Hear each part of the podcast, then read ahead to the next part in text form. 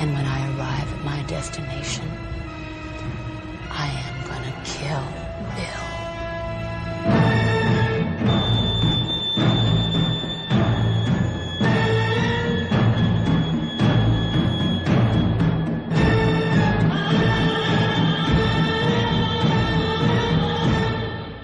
Olá, bem-vindos ao Odeio Cinéfilos, seja você Jedi ou Sith. Nesse episódio de hoje vamos falar um pouco sobre um dos filmes mais polêmicos dos últimos anos na cultura pop, Star Wars Os Últimos Jedi.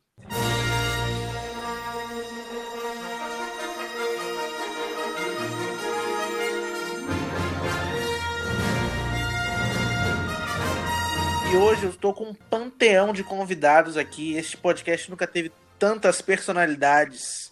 Estão aqui comigo, meus amigos. Gustavo Lacerda, diga oi, Gustavo. Opa, beleza? Martina Russovski. Oi. E também meu grande amigo cinéfilo, assim como eu, Bernardo Giacomo. E aí, galera? Hoje, então, a gente vai comentar um pouquinho sobre o episódio 8 de Star Wars, que lançou em 2017 e foi dirigido pelo Ryan Johnson. E quando ele saiu, criou uma grande polêmica, dividindo os fãs de Star Wars entre amantes e haters do filme. E aqui a gente tem dois times: os amantes, que vão ser é, eu e o Bernardo, e aqueles que odeiam esse filme e fazem bruxarias contra ele, que vão ser o Gustavo e a Martina. Mas antes, os ouvintes do Odeio Cinéfilos querem saber um pouco sobre vocês. Vamos começar com a Martina, primeiras damas. Martina, o que você faz da vida? Qual a sua relação com Star Wars? Você gosta de cinema? Então, no momento, eu tô estudando. Tentando, né? Uhum. Difícil. E eu comecei a gostar de Star Wars porque meu pai botou pra eu ver filmes dos anos 80 e eu comecei a criar gosto pela coisa e eu resolvi ver todos os filmes dos anos 80 e Star Wars foi um deles. Aí eu virei fã, né? Muito bom. Seu pai é um homem de muito bom gosto, diga isso a ele. Sim, sim. E você, Gustavo, o que você faz da vida? E pessoal, meu nome é Gustavo, né? Como vocês já sabem. Eu sou músico, tenho a banda chamada Maré Tardia, escutem aí no YouTube, no Spotify ainda não saiu. Mas é isso, cara, eu gosto de Star Wars desde que eu me lembro, assim, como pessoa. Desde que eu tinha uns 5 anos, eu acho que mais ou menos na idade que meu pai me apresentou, velho. Eu lembro que ele foi chegando, meus pais separados, né? Aí, todo fim de semana que eu ia pra casa do meu pai, ele tinha, tipo, o próximo Star Wars, tá ligado? Que ele tinha pegado na locadora pra gente ver. E aí, assim, era muito emocionante, sabe? Ficava, porra, como é que será que vai ser o próximo? E aí, tipo, mandei disso, sou viciado. E é isso. Muito bom, muito bom. E o pai dele realmente gosta de filmes, já fui na casa dele, tem uma coleção de DVDs invejável. Meu pai é cinéfilo também. É, muitos, muitos clássicos, eu fiquei com inveja um pouquinho. E você, Bernardo, conte pra nós o que você faz. Inclusive, até uns sumiram aqui, né? Depois que você saiu. O quê? Não. Eu gastei. ai, ai. E você, Bernardo, o que você faz da vida? Você gosta de Star Wars? Você não gosta? Como passou a gostar ou odiar? Bom, é, eu sou estudante de psicologia, sou cinéfilo também, e eu gosto de Star Wars desde que eu me entendo por gente, desde que eu tinha, sei lá, uns 6, 7 anos.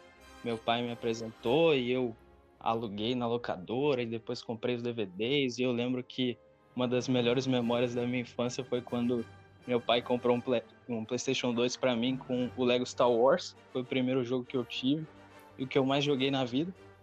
E é isso. Star Wars está sempre parte da minha vida. Muito bom. A minha história com Star Wars é parecida. Eu sempre soube o que era Star Wars, mas eu nunca tinha assistido os filmes. E aí eu com Play 2 eu comprei o jogo do Lego Star Wars e jogava muito, muito, muito e adorava a história, e tudo que acontecia lá. E aí um dia, a primeira vez que eu assisti o Star Wars, eu acho, eu não lembro quantos anos eu tinha, devia ter uns 10, eu já era mais velho, pô. 10, 11. E passou na Band o episódio 3. É... Qual é o nome do episódio 3? A Vingança do Sith. A Vingança do Sith. E eu assisti e eu fiquei bem fascinado pela, pelo, pela estética e tal, eu achava muito incrível, porque eu só tinha visto é, foto na internet e tinha visto no videogame do Lego, não tinha visto o filme mesmo. E aí eu assisti, fiquei, né, encantado. Aí depois que eu cresci um pouco mais, que eu assisti os filmes na ordem e tal, percebi que a, que a nova trilogia era ruim, né? Um episódio 1, 3. e aí assisti tudo certinho, 4, 5, 6, 1, 2, 3. E aí, quando saíram os novos, eu fui assistindo. Gostei do episódio 7, achei ele muito, legal. E aí saiu o episódio 8, né? Que sabemos que tem ódio e amor. Que é isso, né? Ruim. É muito bom, eu amei, eu acho ele um pedaço de arte. Uma obra-prima. Complicado, complicado. Não diria obra-prima. e ano passado saiu o 9, que pra mim é o mais fraco dos três. Ele não é totalmente ruim, mas ele é o mais Depois fraco. do 8, talvez seja mais fraco. É, é real. No final eu vou falar pra vocês o meu Star Wars que eu tenho aqui ranqueado todos os filmes Star Wars, incluindo os extras. Han Solo e Rogue One.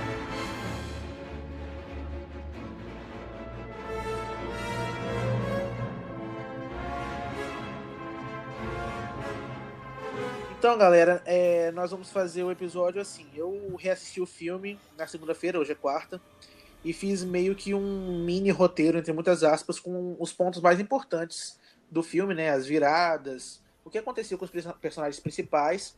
E aí eu vou comentando isso, falando o que acontece, a gente vai comentando se a gente gosta, se a gente não gosta, e falando sobre o que aconteceu. E no final a gente pode destacar alguns pontos que a gente menos gosta e que a gente mais gosta do filme. E aí depois eu vou falar o meu ranking de Star Wars. E eles tiverem o ranking deles, eles podem falar também. Não sei se eles têm. E é isso. Todo Posso falar agora a parte que eu gosto mais do filme? É, quando ele acaba. Talvez a única parte que eu gosto, o nome é um bom nome. O nome? Legal. É verdade. Só que aí é agora não tem mais nada pra falar que eu gosto, não. Não, você tem uma coisa para falar e que você não pode discordar. Que esse é o filme mais bonito de todos os Star Wars. Esteticamente hum. falando. Ah, cara, eu vi. Eu não vi mais de uma vez, eu não consegui ver mais de uma vez, eu me recusei. Eu só vi no cinema. Tá, mas, mas... É um problema seu. Você não aí é complicado. mas esse daí não é um, um ponto que. que me deixaria puto se fosse a pior estética, tá ligado? As coisas que me deixam puto é o resto. É verdade. ok, então vamos começar o filme.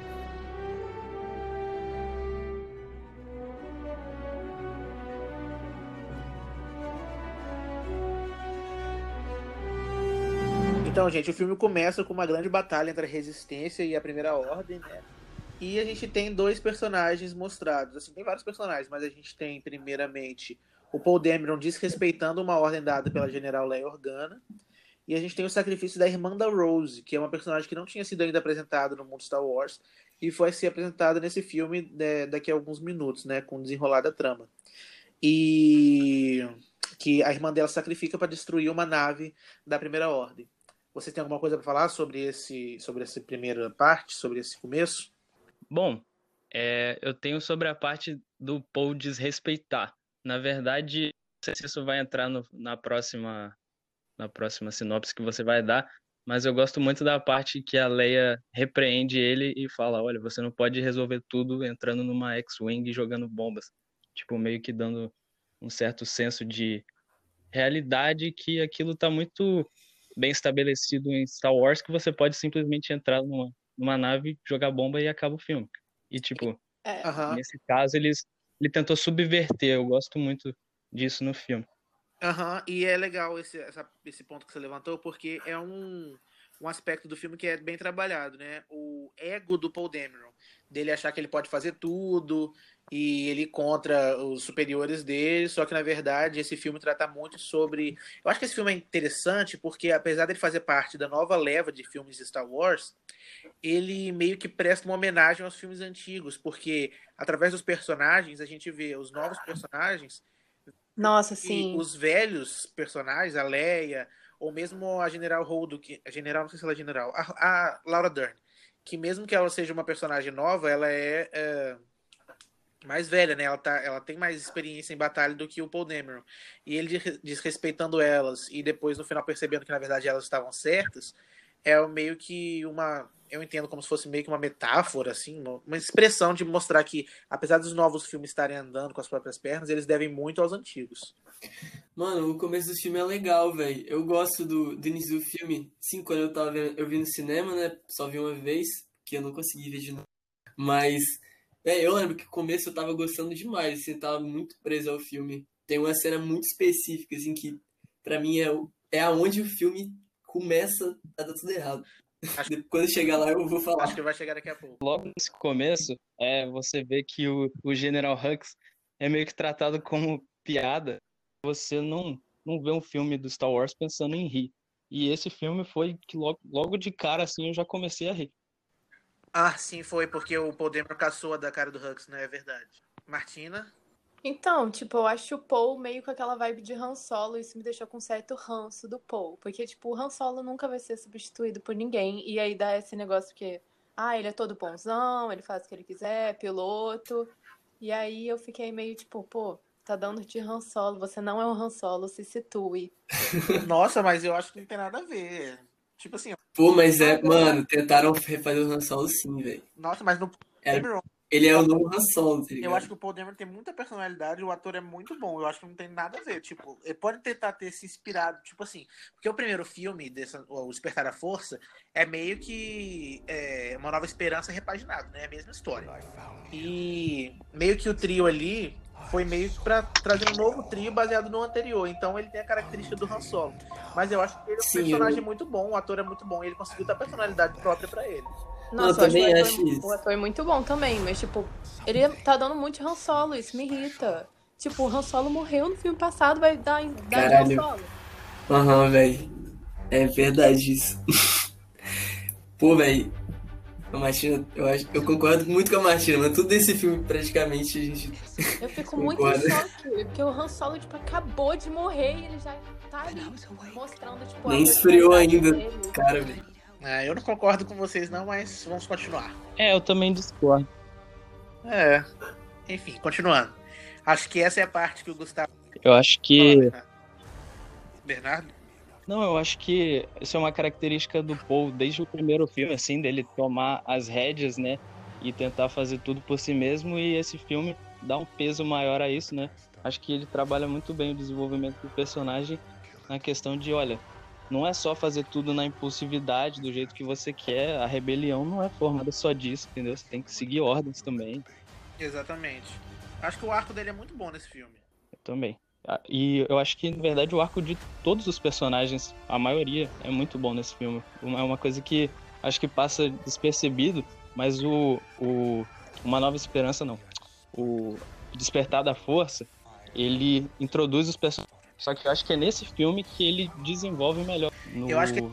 no último filme continua superficial uhum, para mim. Eu acho que esse filme, esse ele, filme ele desenvolve bem os personagens, exceto um. E aí eu vou falar no final qual é o personagem. Fulfill.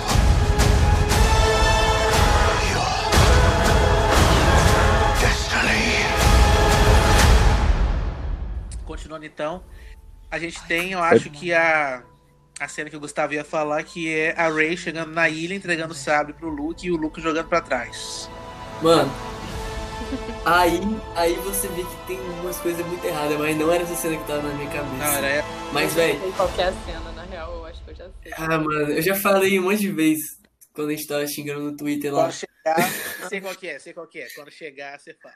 É. Então nessa. Mas, velho, eu acho que o personagem do Luke Mano, foi totalmente descaracterizado nesse filme, na moral Nossa, mesmo. sim, velho. Sim. Não tem nada a ver, velho. Tem eu nada a ver com. Não, vocês estão completamente errados, porque as pessoas mudam, passaram eu também Mano, o, botaram o Luke pra tentar matar uma criança. Quando que o Luke ia matar uma criança dormindo, velho? Na moral. Tá todo não, faz... não, mano, véio. eu fiquei muito puto por causa Gustavo, disso. Véio. Você não viu o filme direito, porque na hora que eles. Cada um explica a sua parte.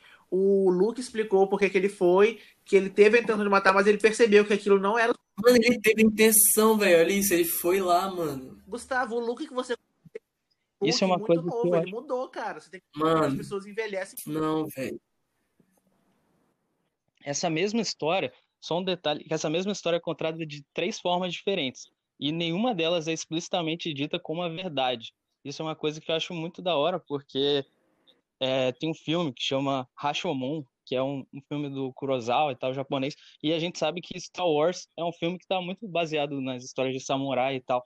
E eu acho que o Ryan Johnson certamente se inspirou nisso, de criar várias perspectivas dentro de uma história, não necessariamente dizendo qual que é a verdade, o que que não é, porque esse filme é um filme que é muito baseado na o que que cada personagem acha que é certo e errado, e acho que essa cena do que vocês estão falando aí explicita bem explicita isso. bastante mesmo. Eu acho isso muito interessante, uma sacada de roteiro genial. E Mano, mas para mim, ele recusar a treinar ela, tipo, o Luke nunca ia fazer isso. Tipo, tudo bem que de certa parte a culpa é dele por, por o que aconteceu com o Kylo, mas tipo, ele nunca ia recusar, tipo, ele sentiu a força da Rey, né, que é super hypada, né, a força da Rey. Ele sentiu nela e ele recusou, mano. Mano, e tem outra não, coisa não. também. Já deu então, babá por hoje. Eu acho. Tem outra coisa também, velho, que é o seguinte, você falou aí, pô, as pessoas mudam, ele era novo e agora ele é velho. Sim, mano, mas a gente tá falando de ele, ele mudou porque o roteirista quis, tá ligado? E, e, mano, eu acho que foi meio falta de respeito com o que o personagem era, tá ligado?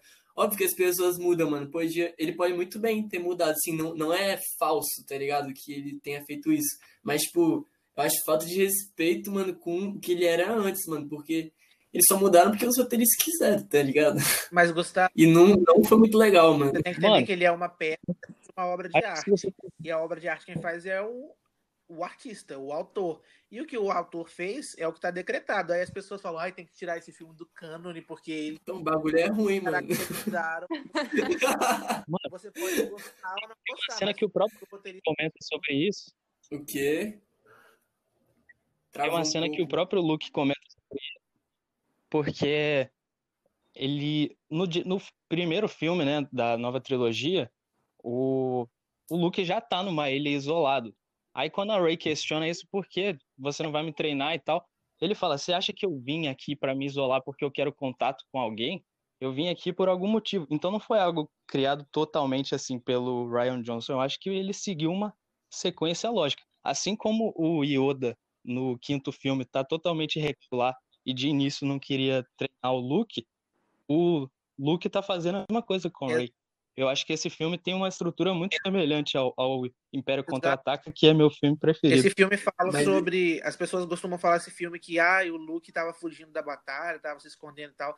Mas a gente tem vários Jedi é, que estão reclusos. A gente tem o Yoda que tá recluso, o Obi-Wan Kenobi foi ver no deserto, se escondendo. Mano, mas é outra história aí, velho. Tem nada dessa história, Gustavo. Eles tinham acabado de massacrar os Jedi, mano. Os caras estavam sendo perseguidos, velho. Eles tinham que se esconder. Mano, ele tava muito medroso, velho. Ele se recusou só, tipo, ela não vai sair da ira. Tipo, ele só tá ali, sabe? Só treina a garota logo. Mano, o Mark Hamill é falou publicamente que o personagem dele foi mal escrito, velho. O Mark Hamill falou, mano. Não sou eu que tô falando. Mark Mark Hamill. É o, criador, o Mark Hamill é o criador, ele é apenas um ator. Ele é o Luke, mano. Não, o Luke é, o... ele é apenas o intérprete do Luke. Ele é o Luke. Não, Mano, mas uma coisa também é que ele tá engraçadinho nesse filme. Ele tá engraçadinho. Só que me irritou um pouco, porque o Luke é pra... não é pra ser engraçadinho, ele é pra ser foda. E ele tá fugindo, e aí ele tá sendo engraçadinho, e ele não sabe o que, que é. E aí todo. Está sempre surtando o filme inteiro. Mano, eu acho Tem que eu não tinha percebido isso até hoje. Rapidão, foi mal. Eu não tinha percebido isso até hoje, mano, mas acho que o principal ponto que eu dei nesse filme é o fato de terem cagado o look, mano. Eu não tinha reparado isso, mas falando agora aqui. Acho que é a coisa que eu, mais que eu, bad, sim. Eu acho o look genial. É, foda. Genial. Porra, Mano, tipo, no filme, ele fala que a força é uma questão de equilíbrio e. Como é que é? Equilíbrio e mais uma coisa lá. E aí, tipo. E não um poder. E aí, depois, tipo, dá, dão todo esse hype de que um Jedi é todo poderoso, esse negócio meio Marvel de ser super-herói. Então eu fico muito puta, porque aí o Luke, além de ser. Ele tá fugindo de tudo, porque para mim ele tá medrosíssimo nesse filme. Além de ele estar tá fugindo, ele ainda tá, tipo, com um hype de super, superpoderes e que a força é isso. Ai. Bernardo, você quer falar alguma coisa? Bom, eu, eu acho que é totalmente válido como ela. É, cada pessoa tem a sua visão sobre o que, que a saga tem que ser, o que, que cada personagem tem que ser, né? Mas para mim, é, como ele, o próprio Luke falou para Ray no, logo no começo do filme, é, ele falou: "O que, que você esperava de mim? Esperava que eu pegasse uma espada laser e derrotasse a a primeira ordem inteira. Então, tipo, eu acho que faz sentido ele estar tá ali naquele lugar e naquela posição. E ele tem toda a justificativa de estar tá envolto em culpa e tal. Eu super entendo. Eu entendo também gente que não gosta disso, que esperasse um look super poderoso e, e tal, imponente. Mas eu acho que o arco eu do também personagem acho. E sobre o que a Martina não. falou, que o Gustavo também sempre fala comigo no Twitter, sobre esse filme ser muito super-herói e ser muito Marvel. Gente, é um filme de fantasia, ele não é nem de ficção científica, ele é de fantasia. Um filme que tem o cara que joga raio, que move as coisas com a mente, que estrangula as pessoas com o pensamento, a pessoa ter poder de outros tipos de poderes, para mim não significa nada. Mas não é assim mano, também, mano. Tem coisas que são pré-definidas, tá ligado? Pô, se, se do nada o Han Solo tá lá, aí, porra, mano, consigo ficar invisível agora e ficar invisível, pô, isso é uma merda, né, mano? É, pois eu é, mano, tipo isso, mano. Tem toda uma história, tem toda uma história, tem não sei quantos filmes, tem toda uma saga, e aí me, me botam como se fosse o Thanos e esse, o Luke tá com uma vibe meio Homem de Ferro, não tô entendendo o que, acontece. Vibe aí... Homem de Ferro? O que, que é isso, Martino? De onde é que você tirou isso? Não, no final, ele é todo. Chega lá. Ai, a gente vai comentar sobre isso no final. Tá, pra próxima, pra próxima cena.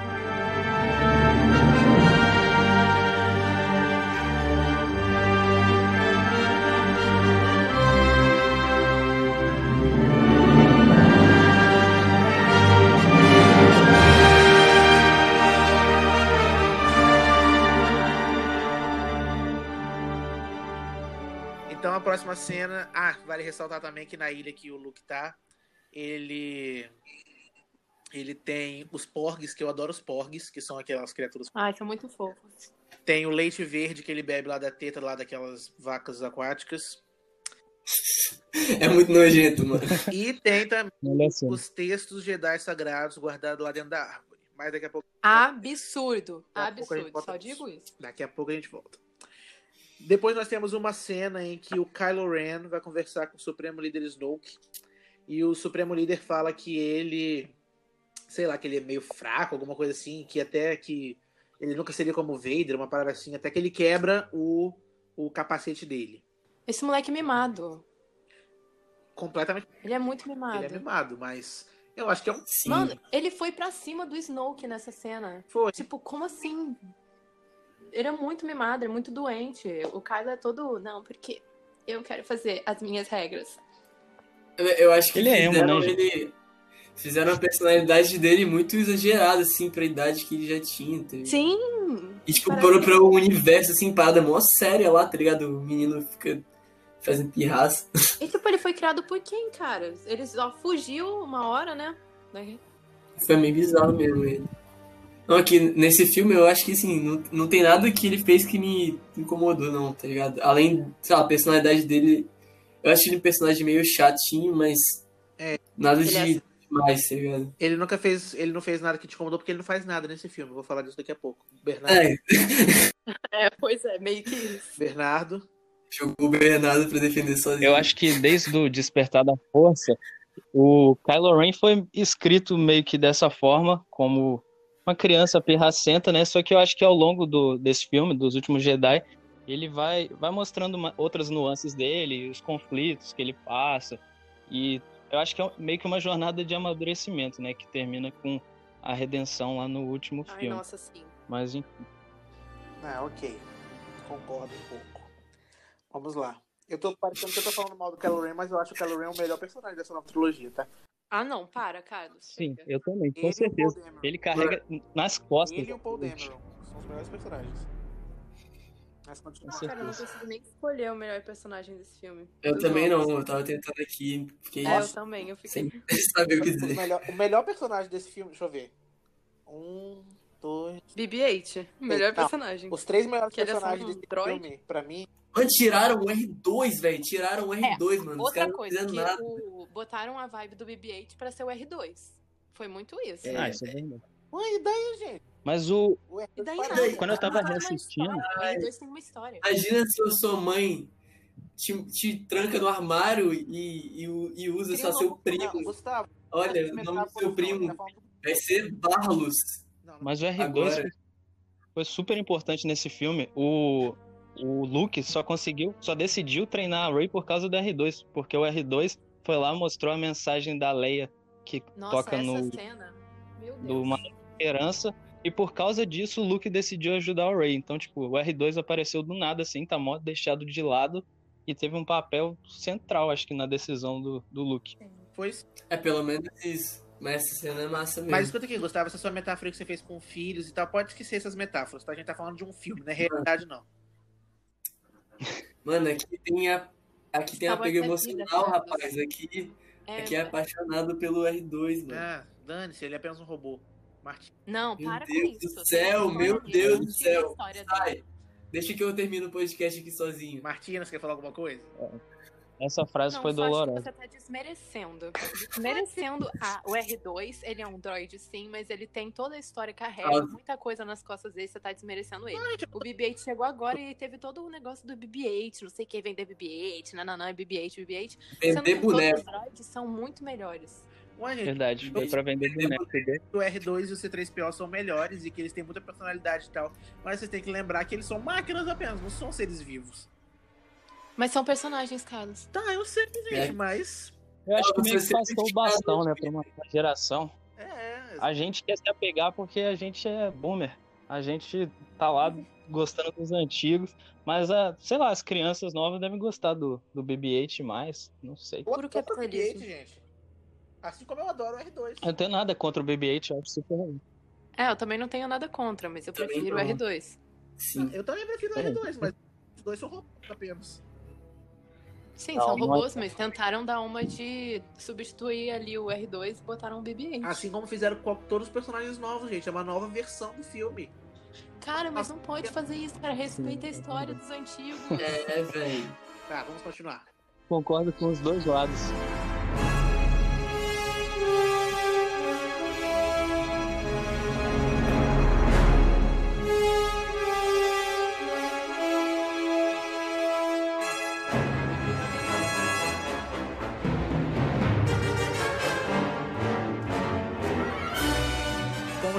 Dito aí por vocês, o Luke decide então treinar a Rey. Depois que ele encontra o R2, ele mostra a mensagem antiga da Leia e assim ele decide, né, treinar a Rey.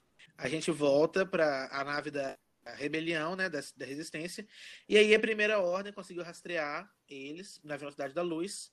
E aí a, começa a atacar eles. E aí tem a fatídica cena que eles explodem uma nave e a Leia vai Hum, é essa cena que eu tinha falado aquela hora, Essa mano. cena. Essa depois cena é feiosa, na moral, na e moral. depois ela usa a força para voltar para a nave. É, aí pi- é pior ainda, mano. Só É, pior. essa Pior cena é muito feia. Mano, os caras inventaram o poder, mano. Super-homem. Não, Mary Poppins é pior ainda, obrigado. Eu faço super-homem. Nossa, mano, muito ruim. Mano. A mulher foi jogada no espaço, tipo, tá morrendo, tipo, todos os lances do espaço, né, cara, pra ela já ter explodido. E ela consegue usar força, magicamente ela ainda volta tão ridiculamente pra Tipo, nave. eu sei, eu sei que tem algo simbólico, porque a Carrie Fisher tinha morrido e tal, mas. É, e ainda toca um, um tema bonitinho e tal, que é meio pra ser emocionante essa cena, só que eu acho que ela é feia, Foi visualmente, então. forçada, né, mano? Foi Não, muito for- Nossa, foi muito forçado. É, eu não tenho uma é opinião verdade. formada. Eu não gosto muito dela, mas eu também não odeio igual vocês odeiam, não. E eu acho também ela feia, porque eu acho que como a Carrie Fisher tinha falecido, né? Não conseguiram gravar com ela de verdade, então fizeram no computador. Então ela é bem feia. Mas não é por causa disso que é feia, mano. Eu acho que é feia, velho, porque eles inventaram, mano, poder. Eu odeio que eles ficaram tentando inventar parada que não existe, tá ligado? Tipo assim, mano, óbvio, o filme é, é novo e tal, e, pô, tem novas tecnologias, não sei o quê. Só que, mano, tem seis filmes já, velho, e nenhum desses filmes, mano, nem, nunca vi ninguém sair voando no espaço aí, não, tá ligado? Mas, Gustavo, você tem que entender que as coisas, elas não. Nem todo mundo sabe tudo sobre tudo. A força pode ter essa coisa que ninguém sabia. E Então, mano, os caras se aproveitaram disso pra fazer o pessoal voar no espaço, mano. Isso que é o foda, mano. Isso, Ah, foda. e Isso que deixa ruim, tá ligado? Outro ponto que- que... a Martina levantou, ela estava no espaço e era para ela estar toda destruída porque no vácuo e tal. Mas se você levar em consideração, não existe som e fogo no espaço. Ah, não, aí som, também. Não, não, não, não. Tem nada a ver isso, não. Tem tudo a Se ver. não tiver som, ia ser Só uma que, tipo bosta. assim, cara, Só que, tipo assim, cara, nada a ver ela lá. A mulher tá quase morrendo. Ela, pra ela, tá morrendo, sabe? Tipo. E aí ela consegue criar força do cu e ainda fica aquela cena visualmente horrorosa. E aí, tipo, pô, fudeu tudo. Foi só mais um pontinho assim pra eu dar. pra achar a cena uma merda. Acho Tá, que eu queriam porque queriam usar a força, que a Leia usasse a força alguma É, hora no filme, aí foi lá e colocou. Nossa, assim. Tá, então, Véi, se ela só tivesse pegado uma maçã assim, tá ligado? Com a força, ia ser muito mais legal, velho. é igual É verdade, o é Anakin, né? Tá bom, então a gente ainda não consegue. Nós quatro não gostamos muito dessa cena, alguns odeiam, outros apenas não gostam. Tá, então essa cena é ruim. Tá definido é aqui. ruim, é Quero ruim. ver, quero ver você falar isso aqui. Tá definido, É, tá definido. Twitter. Bernardo concorda? Concordo, eu acho que, É acho que uma aqui. cena ruim É não faz um filme ruim, mas esse- essa realmente não é uma cena boa. Ou Exatamente. seja, uma cena ruim. Então, ok. Aí, Martina, a gente tá ganhando. Vamos, vamos, vamos, Gustavo.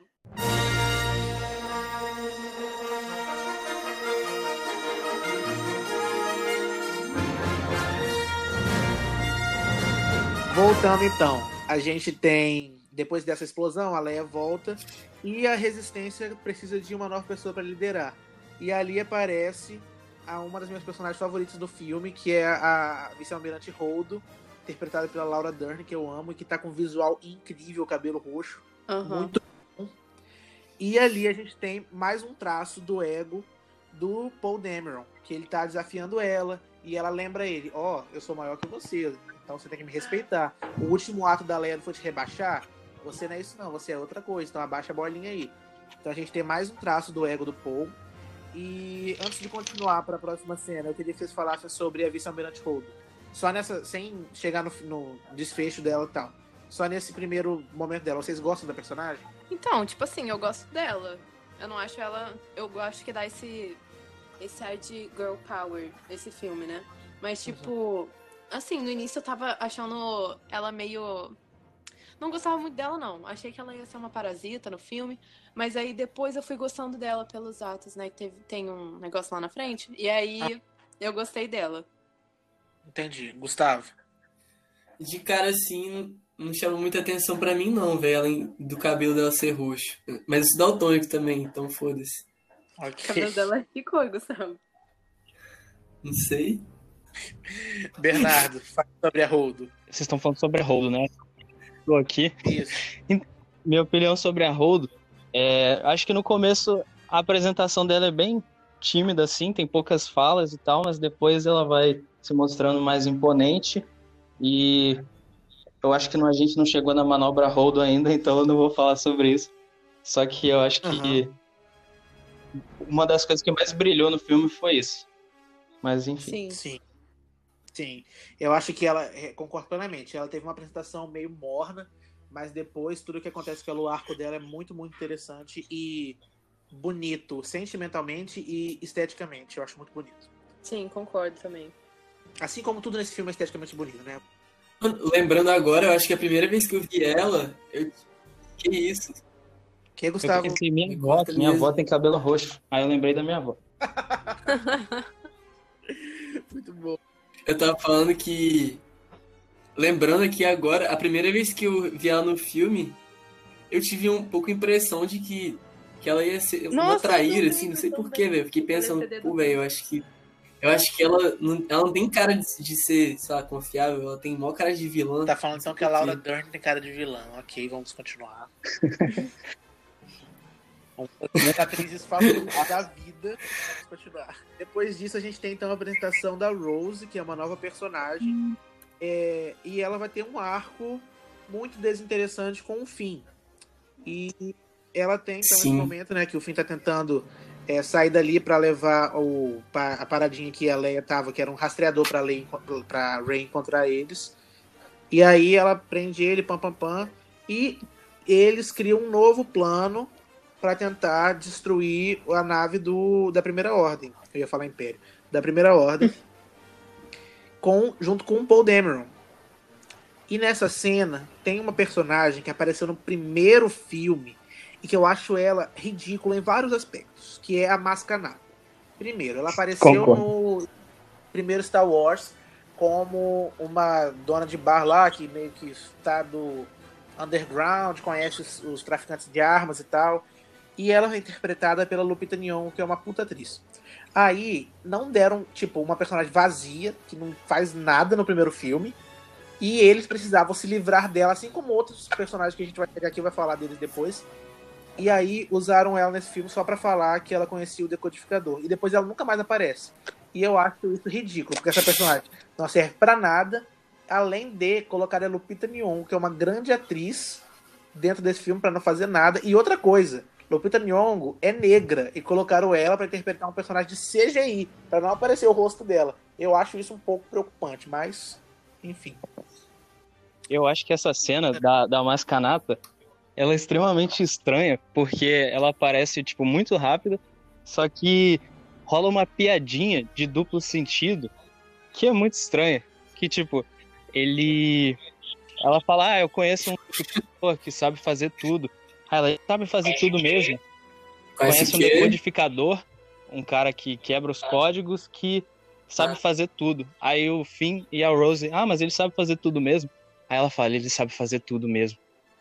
Aí ah, nisso, verdade. eles ficam olhando para ela assim, e fica nisso ah, a verdade. câmera e corta a cena, acabou Mascanata, só aparece no, no próximo filme. Eu não lembro, cara, direito o que que, que é a aparição dela nesse filme, mano. Ué, ela só aparece porque o Paul Demer fala, ah, a gente precisa de ajuda e tal, e ela fala que conhece o decodificador, só isso. Martina, uhum. fala alguma coisa? Quer falar alguma coisa sobre a Mascanata e tudo isso? Oi. Não, tem muito o que falar, não. Eu posso falar é, sobre a Rose ou você só, prefere falar mais ela tarde? Só apareceu. Sobre quem? Sobre a Rose. Pode falar, ela apareceu agora, mas se você quiser falar sobre o arco dela com o fim, acho melhor esperar um pouquinho, né? Ah, então tá bom. Eu falo mais pra frente. Tá. Depois disso, tem uma coisa que eu não sei se eu amo ou se eu. Na verdade, eu não amo. Tenho certeza que eu não amo. Mas eu não sei se eu odeio. Entregou aí amo, já. Mas eu também não sei se eu odeio muito. Que é o Skype. Nossa senhora, o só, Skype só da piora. força entre o Kylo Ren e a Rey. Ah, começa nesse filme aí, né? Nossa. Não, começa, começa nesse. Começa nesse daqui. Eles têm um Skype que eles estão assim do nada, eles olham pra um lado e cada um vê o outro. Eu amo isso. Mano, eu acho isso maneiro, velho. No eu terceiro gosto. filme, eles usam isso de jeito Nossa. muito doido, eu acho. Tipo assim, é. Já, já tava tudo cagado mesmo, Nossa, aí, os, aí os caras. Eu não liguei pra eles terem exagerado nessas paradas aí no terceiro filme, mas eu achei. Foi. Visualmente são cenas É verdade, no terceiro filme, mas nesse filme eu não gosto muito das cenas, não. Acho elas muito estranhas. Inclusive tem uma depois polêmica que aparece os peitos do Kylo Ren que a gente vai comentar depois. Kylo Ren Challenge.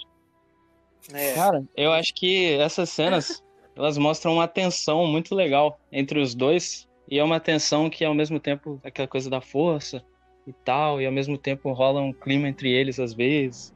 Eu acho legal. Não rola, mano. Eles são tipo irmão, velho. Não faz sentido não. Eu não gosto desse Skype porque eu não gosto da relação dos dois. Eu não acho que os dois deviam ficar juntos nem nada, entendeu? Nem eu. Nem eu, mas eu acho que, tipo, pô, por todo esse lance deles quererem, tipo, no final, pra eles lutarem juntos e tudo mais, ou, tipo, não lutarem juntos e serem rivais, tem é. que ter essa aparição dos dois, assim, sabe? Só que, tipo, cara, eu acho muito foda o jeito que eles. Essas cenas, assim.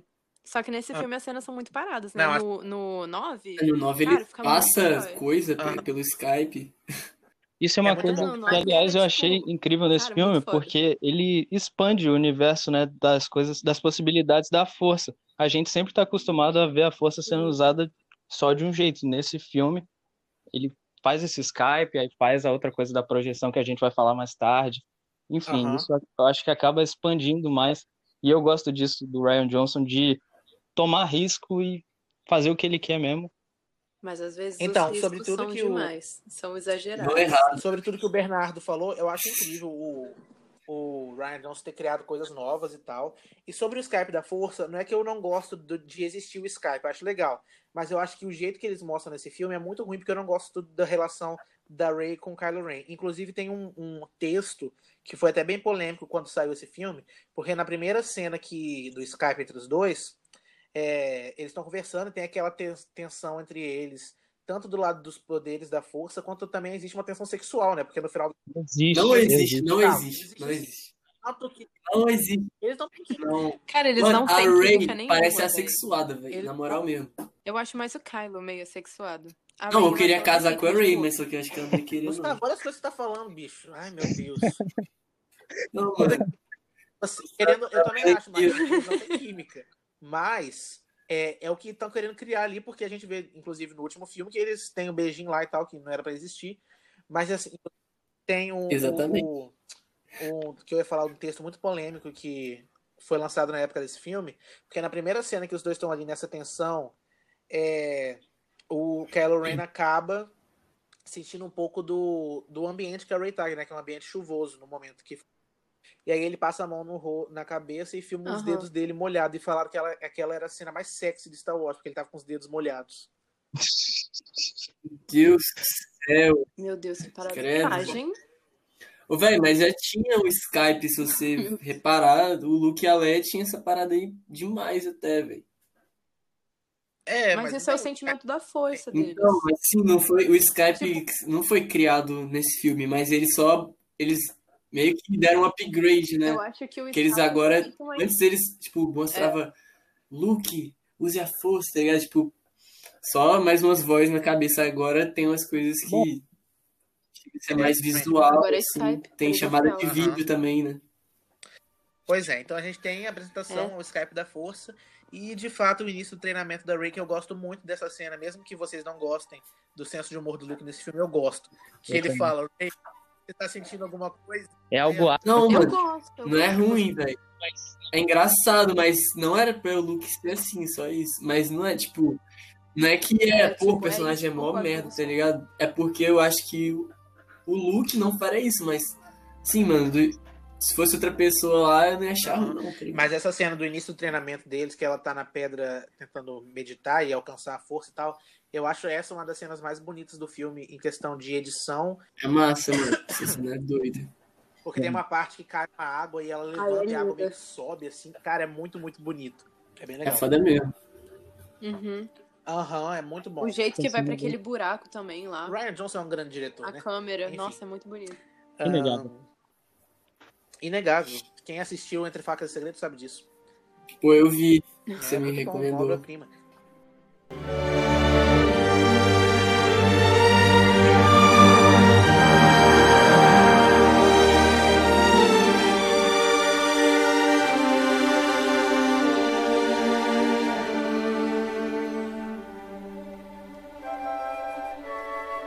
Falamos então sobre o início do treinamento da Rey e agora vem a parte desse filme que é a única parte que eu realmente ah, acho que não acrescenta nada, que é muito, ah, que é a parte do cassino, a fatídica parte do cassino, porque a gente teve então a a Rey, a Rey não, como é que é o nome dela, a Rose e o Finn criando um novo plano junto com o Paul Dameron.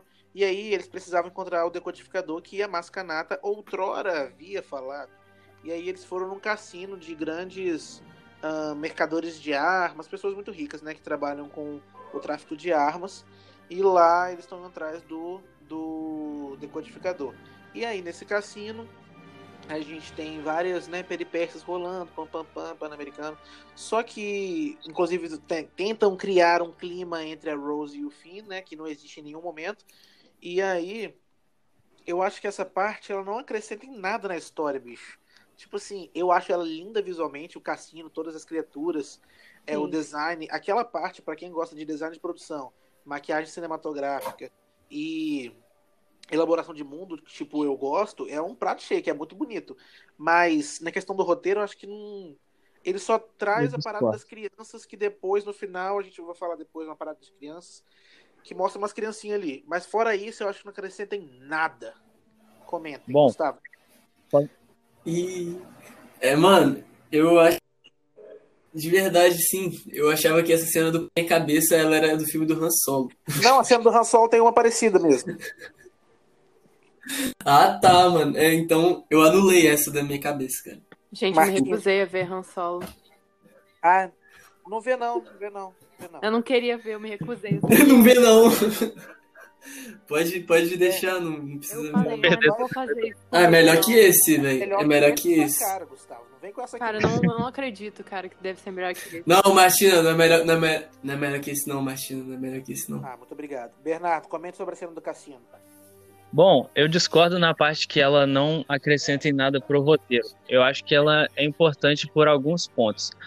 Apesar de eu não gostar dessa sequência inteira, eu não gosto, mas eu vejo o que, que o Ryan Johnson tentou fazer.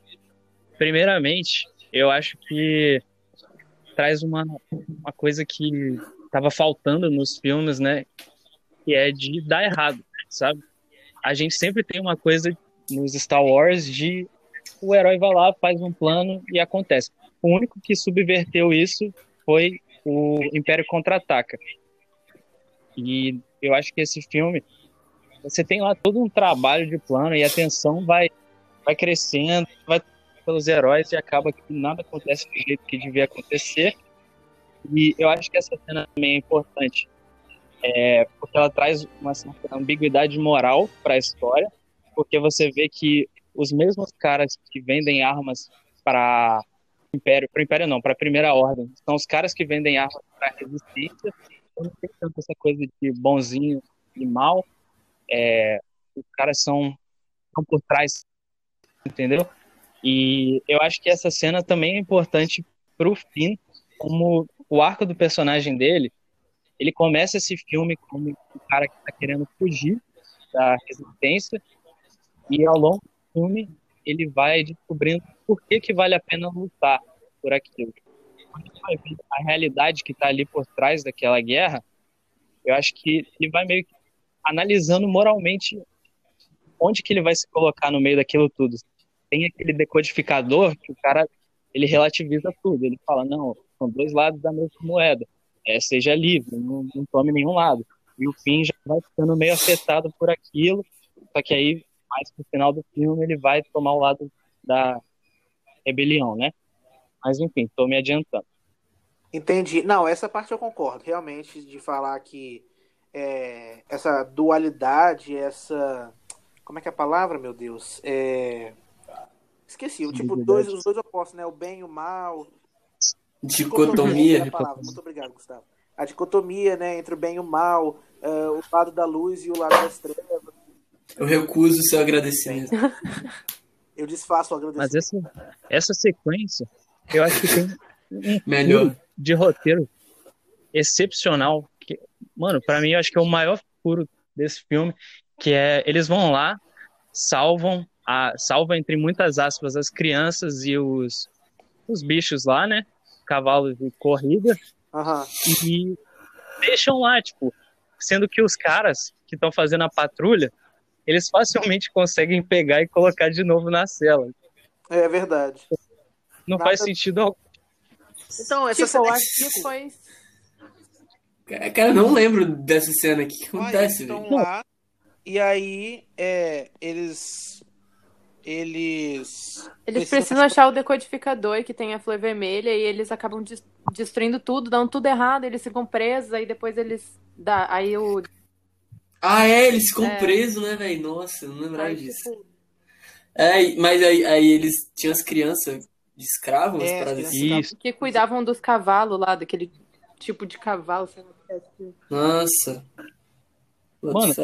Mano, a ilha inteira é patrulhada. No... Logo quando eles chegam no cassino, já tem uns caras é, procurando por eles, porque eles estacionaram no lugar errado. Aí eles são presos. E depois, no final dessa sequência, eles simplesmente soltam as crianças e os, os bichos lá como se não fossem ser presos. E, tipo, no final não as crianças ficam lá, né? Tipo, Sim, só fica lá. Tipo, com certeza as crianças vão ser presas de novo. Eu acho que foi só pra dar aquele clima. Essa cena foi só pra, tipo, dar mais uma aprofundada no clima da Rose e o Finn. Foi, foi só é, pra isso. Só pra isso. Libertaram crianças escravos, mas as crianças voltaram a ser escravas. É um clima muito unilateral, aliás, né? É, é porque tu sabe que o Finn, na verdade, é par do Paul Dameron, só que a Disney é preconceito. Isso, isso é fato. Uh, então a gente tem isso sendo do cassino, e a gente tem então é, o Luke contando a versão dele para Ray sobre o que aconteceu entre ele e o Ben Solo, o Kylo Ren. Porque o Kylo tinha contado para Ray que o Luke tentou matar ele. E o Luke falou que não, que foi diferente. Ele viu muitas, muitas trevas dentro dele que por um momento ele cogitou fazer isso. Só que ele não fez porque ele viu que isso é uma atrocidade a se fazer. Entendeu? Comentem. Uhum. Gustavo. Porque senão o filme não ia ser nem lançado, né, mano? Se tivesse feito Pô, isso, feito, né? os caras não iam ter nem coragem, mano. É, é verdade, seria melhor, mano. Aí ele só lança o roteiro assim, ele ia ser demitido, aí ia mudar pra totalmente o roteiro. Mano, eu acho que a gente tem muito essa coisa de construir uma lenda no personagem. O próprio Luke fala isso no filme. Olha, eu não sou essa lenda que vocês construíram. Então, essa cena eu acho que mostra. Isso é desculpa É, é do roteirista, desculpa. mano. Isso daí é desculpa. Não, velho, eu acho que a gente. Eu acho que é. Faz parte. O cara tentando limpar a cagada que ele sabe que todo mundo vai xingar ele depois e não, mano. Mano, Mas um, um filme precisa de conflito, precisa desse drama, entendeu? Tudo bem que o drama pode ter sido meio delicado, o tema que ele tocou, mas eu acho que seguiu bem, entendeu? Mano, não sei porque eu acreditei muito mais no Kylo, na versão do Kylo. Nossa, É, não. eu acho que é apelativa também. Eu não sei não o porquê, sei. mas eu acreditei muito mais na do Kylo. É porque você não. Não, mas qualquer uma das duas é muito. Muito exagerada, eu acho, porque o Luke faria, mano. Qualquer uma das duas. Ok, né? Já sabemos que é um ponto polêmico. Eu não acho essa cena ruim, eu gosto dela. Eu gosto também. também. Não é ruim. Não é ruim, não. É doida, a cena é doida, mano. Tipo, tá ligado? É é mó doida, mas caralho. Eu acho que. É, velho. É des- muita descaracterização do Como eu personagem. disse eu antes, eu acho. que não, porque pessoas mudam e personagens também são passíveis O de Luke mudar. não muda, ele é uma lenda, mesmo ele dizendo que não é. Roteiristas mudam. Mas, pelo amor de Deus, ele não é um santo, não, ele é um homem. Gente, é hesitação, é hesitação. É, ocorreu uma hesitação ali, ele pensou, não rolou, não Cara, o Luke não ia concretizou. nem só pensar que o nisso, erro sabe? Ele ia ver as trevas e ia treinar ele pra não seguir as trevas. Ele podia pensar, por velho, as trevas e tem que fazer alguma coisa, Ele mas, mano, ele não "Nossa, ia pensar em matar esse matar, pré-adolescente", velho, moleque. Mano, filho, filho do Han Solo É, e da Leia. é Prim- Muito da Não, tipo assim, só piora, só piora. Gente, ele é Jesus?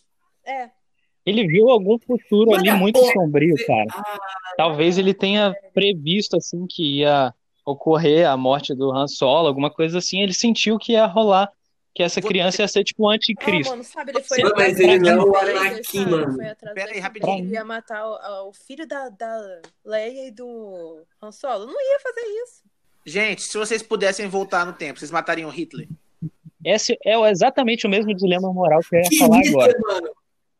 Caralho, o Hitler. Meu Deus, cara, o que Cara, você tá falando, mais. mano? Se Hitler, se a sua irmã, se a sua irmã fosse Hitler, você ia matar ela? Se você voltar no Acho tempo e matar Não. ela? Calma, Se seu sobrinho fosse Então, Hitler. porra, se a minha irmã fosse o Hitler, mas fosse o se o Hitler, filho da sua irmã fosse o Hitler, se o filho da sua mais irmã fácil fosse de o Hitler. matar, eu acho, esse filho da minha irmã. Fala aí, chama sua irmã aqui pra ela ouvir o Fala isso na cara falar. dela, cara. se o seu filho fosse o Hitler, eu poderia matar ele? Não, não é isso, não. Você pergunta Não é essa Poderia pergunta. matar ele? Ou se você fosse o Hitler, poderia te matar? Oi? Repete, por favor. Não, isso não faz nem sentido, você tá, você tá totalmente parcial aí, velho. Se eu fosse o Hitler, se eu fosse o Hitler, eu não ia gostar que você me matasse. Mas Você se ia achar compreensível, no mínimo. eu, eu acho. Você já viu aquele filme Minority Report? presa ali, tô de boa, Não. no mínimo. Mas matar não. Não, se eu Hit- eu não vou falar, vem, me mata, eu quero que você me mate. Não é assim que funciona. Eu quero matar os outros, eu quero que você me mate? Claro que não. Tá, Eu mataria o Hitler. Se fudeu. Nossa. tá, ok. Eu Mas tô- enfim, ai, gente, essa cena é polêmica, mas eu acho que não tem esse negócio de vocês quererem deusar o. Eu acho que Eu é acho que né? exagerado, com o filme, né? mano, Porque o filme é uma bosta, então faz sentido. Mas, tipo, eu não acho uma cena ruim, né? Porque faz sentido com o filme. É, acho que essa mano, cena humanizou filme, o Tá. Não, mano, tá perfeita pro filme essa cena, Não. que é uma merda. O filme agora. todo, assim. O Bernardo falou tudo agora. Essa cena humanizou o Luke, tirou essa aura de Deus.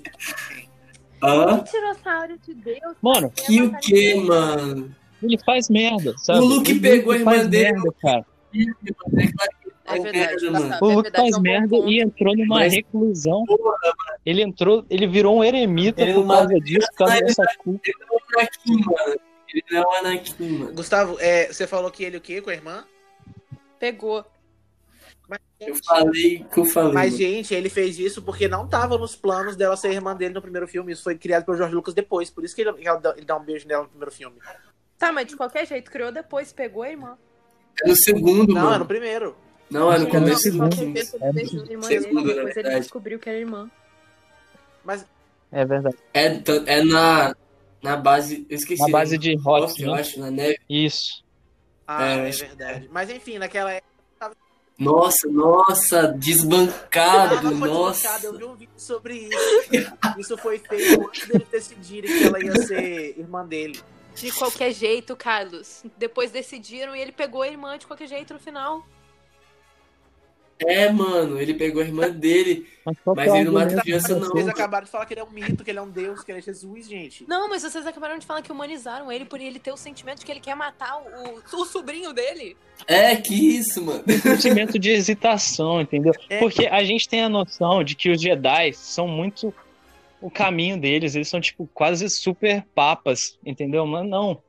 Eles fazem merda e o próprio Luke reconhece isso e fala que os Jedi têm que acabar. Por quê? Porque Ele é a, idiota. a porque ele é idiota. prepondera.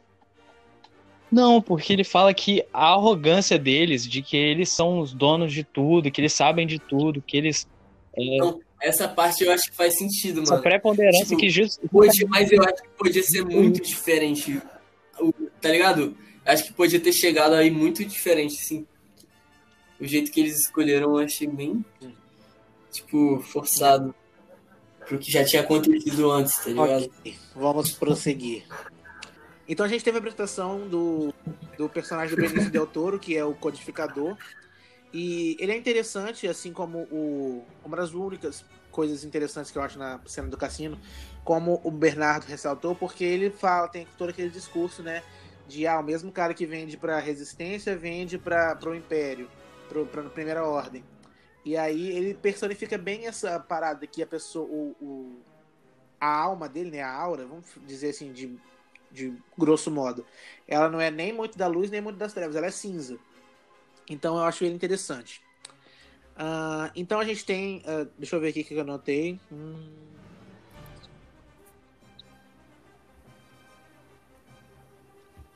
corta. é, eu vou cortar essa parte. Ah, essa parte é boa. Quando tem o tempo bom assim, eu Por favor, não corta essa parte, isso é muito bom. Não, tá muito longo o silêncio. Eu vou cortar uma parte do silêncio. Três minutos de silêncio. Corta, corta um dois minuto de segundos de silêncio pra esse silêncio. filme bosta. Não, cala a boca, Martina. Para de falar do filme. Ó, então a gente tem aqui. O, mais uma vez um Skype da Força com a fatídica cena do nude do Kylo Ren, que ele tá sem roupa e ela fala: Ai, por favor, vista alguma coisa. Mais uma prova que eles estavam querendo criar uma tensão sexual entre eles, que eu não gosto. Que deu Muito nada a ver, errado. velho. Do nada, cara. Vê se pode. Alguém, tipo, mó lado negro, não sei o quê. Do nada, sem, com as tetinhas É, de mano, fora. foi muito forçação de barra. Foi muito. E aí, Foi engraçado. foi É engraçado. tipo, querer criar uma tensão sexual entre a Dilma e o Bolsonaro, tá ligado? Sem credibilidade nenhuma, cara. Ele foi falar com ela. não é, cara, do nada. E aí ele conta a versão dele, dele pra, pra Ray. E aí ela prefere acreditar no, no Kylo Ren do que no, no Luke, né? Mas ok. E aí é, a Ray entra lá naquele buraco, né? Que é, ele fala, o Kylo Ren fala pra ela, ah, você é filho de ninguém. E eu acho isso uma coisa genial desse filme, porque ele fala que a força vem de qualquer lugar. Aí no, no, no outro filme, não, ela é. É, neta não, ela é netinha do Palpatine. do Palpatine. Cara, Mas, muito enfim, nada a ver, velho. Isso é E muito todo legal. mundo concorda com isso, então? Essa dramatização da força? O quê? Não entendi. Todo mundo concorda com isso? Da da força, cada um pode ser essa mensagem assim do filme. Qualquer um Sim, eu pode acho ter a muito força. Sim, acho muito válido. Eu acho muito válido, porque mostra. Não. que- Cara, claro que pode, Gustavo. Claro não que que- pode, Gustavo. Que isso? O Anakin, Eu queria falar que não, só, calma. Tem que ter midi-chlorians, Ele né? era catador de lixo, ele era fazedor de robô meia boca. A força veio do nada pra ele. Arrasou, Carlos, arrasou. Não, uma parada aleatória mesmo. Tem que dar Tem sorte, que dar né? sorte, mas é qualquer um que é. Essa parada, Não, é, essa parada da é. democratização da força Sim. é muito bom. Pode vir de qualquer um. E a Rey tem a, a força muito forte nela. E ela ser filha de ninguém é uma coisa linda. Ela é uma personagem. Ela é filha de ninguém, É, mas ela é mano, neta do também Palpatine, tipo. Não, calma. Ela é só a neta do Palpatine, só. Não, finge que não é ainda. A gente não sabia desse. desse Não, entendi o que Entendeu? você Porque falou. ela- Mas cagaram muito fazendo a cena do Tá, a gente Palpatine, esquece então isso, por né, causa do disso. Palpatine. Isso é no outro filme, a gente tá nesse filme. Quando que a gente vai Próximo poder falar episódio. mal do outro também? Porque a gente tem. Ela é, ela é, teoricamente, a protagonista de toda essa nova trilogia e ela é uma filha de ninguém, entendeu? Ela, ou seja, você é especial, seja você onde você estiver, acho muito bom. E aquela cena também dela entrando lá no, no buracão e vendo aquelas monte de Ray, eu acho muito bonito também. Nossa, E muito a- bonita ela estalando o dedo lá. Mó legal. Sim, muito legal. Eu gosto. E aí ela luta com o, o Luke, né? Até aquela parte que ele vai cair assim, ele se segura um pouquinho flutuando. E aí a Rey sai da ilha pra ir atrás do Kylo Ren, porque ela viu luz dentro dele e ela acha que ela pode mudar ele. E nisso aí, o, o Luke fica puto da vida e fala: Não, os Jedi têm que acabar. E ele vai lá queimar os, os livros Jedi, só que ele Nossa, hesita e não vai queimar. E aí aparece hum, hum, hum, saudades suas. E, Só que e o quê? aparece o Yoda e lança um raio e quebra, a queima os livros. Cara, que surto foi esse, cara? LSD Mano, foi que muito chama. surto isso. Pra que fazer isso, sabe? Já a Ray, ele já via que Mas a Ray não no ia. final das contas tava guardado. Sabe, tipo, ele quer o último Jedi, A entendo Rey- que ele Rey- quer o último Jedi e bota fogo em tudo. Só que, qual o sentido, cara? Ai, gente, é... Aquilo era pra Eu ser tipo que a é Bíblia, sabe? Um desrespeito E- queimar. Mas, gente, tá guardado. Vocês esqueceram que a, a Ray, no final, ela abre, acho que um compartimento, alguma coisa assim, e tem os livros lá. Não queimou todos os livros, se eu não me engano. Pelo É. menos isso. São só umas coisas, tipo assim, o, o discurso do, do Yoda é muito bom nessa parte, porque ele fala, a gente não pode se basear no que tá dentro de livros, a gente tem que ser o que a gente é. Você leu aqueles livros, muito bom, mas agora você vai fazer com eles o que, o, com os ensinamentos dele, o que você tem que fazer. E não ficar se baseando Exatamente. ficar só livro, livro é Ele- coisa intocável, é genial, aquilo é impecável. Não, você tem que ser você mesmo, criar por você mesmo e criar suas, sabe? É, ser você, a força tá Ele fala que o. a força não tá dentro do livro, a força tá dentro de você. Sim. O equilíbrio e a força que eles falam no Star Wars, mano, é. Tipo, não é só os, os Jedi matarem todos os Sith ou os Sith matarem todos os Jedi, mano. É tipo, é, é realmente acabar isso, tá ligado? Só que. Sei lá, mano, eles fizeram desse jeito muito estranho. É Mas isso retardado do é uma coisa que o né? Luke fala no treinamento. Uma coisa que o Luke fala no próprio treinamento da Rey, a, a força ela vai muito além de Sith e Jedi, entendeu? E nesse caso, eu acho que o, o Yoda fala uma coisa muito importante, que é o fracasso é o melhor professor. Então, eles têm que aprender com tudo que foi feito errado pelos Jedi, que levaram à ascensão do Império e tudo mais. Entendeu? Deixa aquela religiosidade para trás, essas coisas de templo Jedi. O que que isso vai afetar na história da Rey efetivamente? Nada.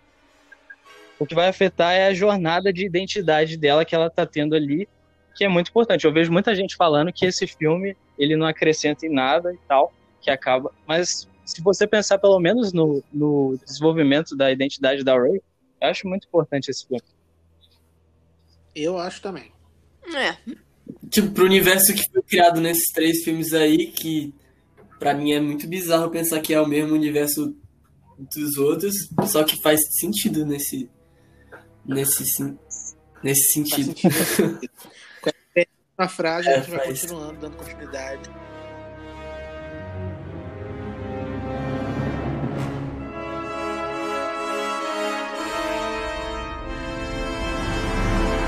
Depois que a gente tem o Yoda queimando os livros sagrados de Jedi, a gente tem o Paul Dameron confrontando mais uma vez a vice-almirante Holdo.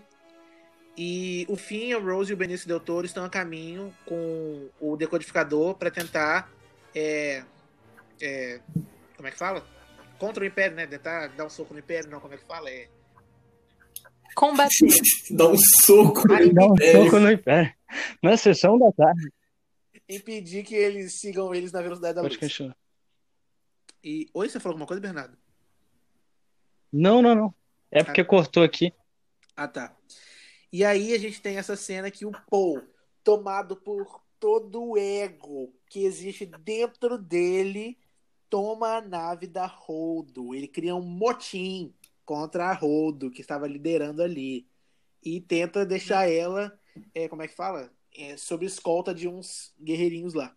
Comentem sobre isso. Bernardo, primeiro você. Bom, essa cena eu também acho importante porque eu acho que um dos grandes temas desse filme é tipo essa coisa de mentiras e traição e tal, em uma informação que a gente às vezes não sabe, porque o filme te surpreende a todo momento. Eu não sei vocês que não gostaram, mas eu fico tipo, Surpreende, surpreende. Uma bosta cada vez que você vai vendo fica pior. Eu me surpreendi pra caralho, mas não mas você fica na ponta da cadeira, não fica? Tentando saber o que, que vai Não, acontecer. Olha, o filme, o filme, eles tentam dar um plot twist atrás do outro. Aí, nesse caso da, da Holdo, é, a gente tava, às vezes, com um Paul pensando, mano, essa mulher tá fazendo merda, ela tá desistindo.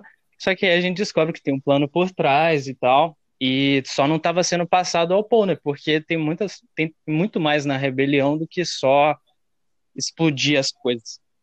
Exatamente. Vocês querem falar alguma coisa? Martina, Gustavo? Não, eu só acho ele muito metido, só isso. Ele é Ele é pra caramba. dele. Ele é muito hum, peitudo. Mas eu entendo que seja dele, sabe? Tudo. É uma expressão quando a pessoa é pra frente, você não ouviu, não?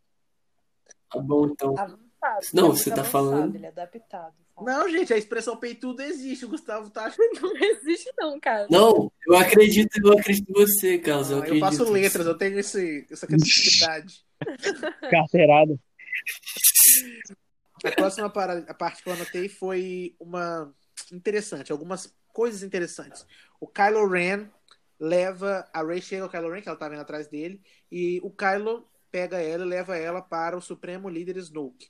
O fim é Rose Benício Del Toro, que o decodificador, né? Eu falo Benício Del Toro porque não sei o nome dele de verdade, então decodificador. O fim é Rose É DJ. Oi? Acho que é DJ o nome dele. É, DJ. Ah, ótimo, DJ. O Finn, a Rose e o DJ invadem a nave da Primeira Ordem. O plano do Finn dá errado, porque é, eles encurralam eles lá e um BB-8 do, Porque são três pessoas. BB-8 do mal acaba reconhecendo o BB-8 que estava disfarçado e eles são pegos. A Capitã Phasma aparece. A... Não, calma, vou parar aí. O que que é Capitã Phasma que não fez uma vírgula em todos os filmes que ela apareceu? Caso foi 7 ou 8. Não Mano, mesmo. eu tenho uma palavra. É o Boneco. boneco. Mano, eu amo ela, só porque ela é muito revoltada. E ela é mulher, então eu amo ela. Porra, mano, desperdiçaram uma atriz tão Sim. foda, mano. Com esse É a- personagem aí, velho.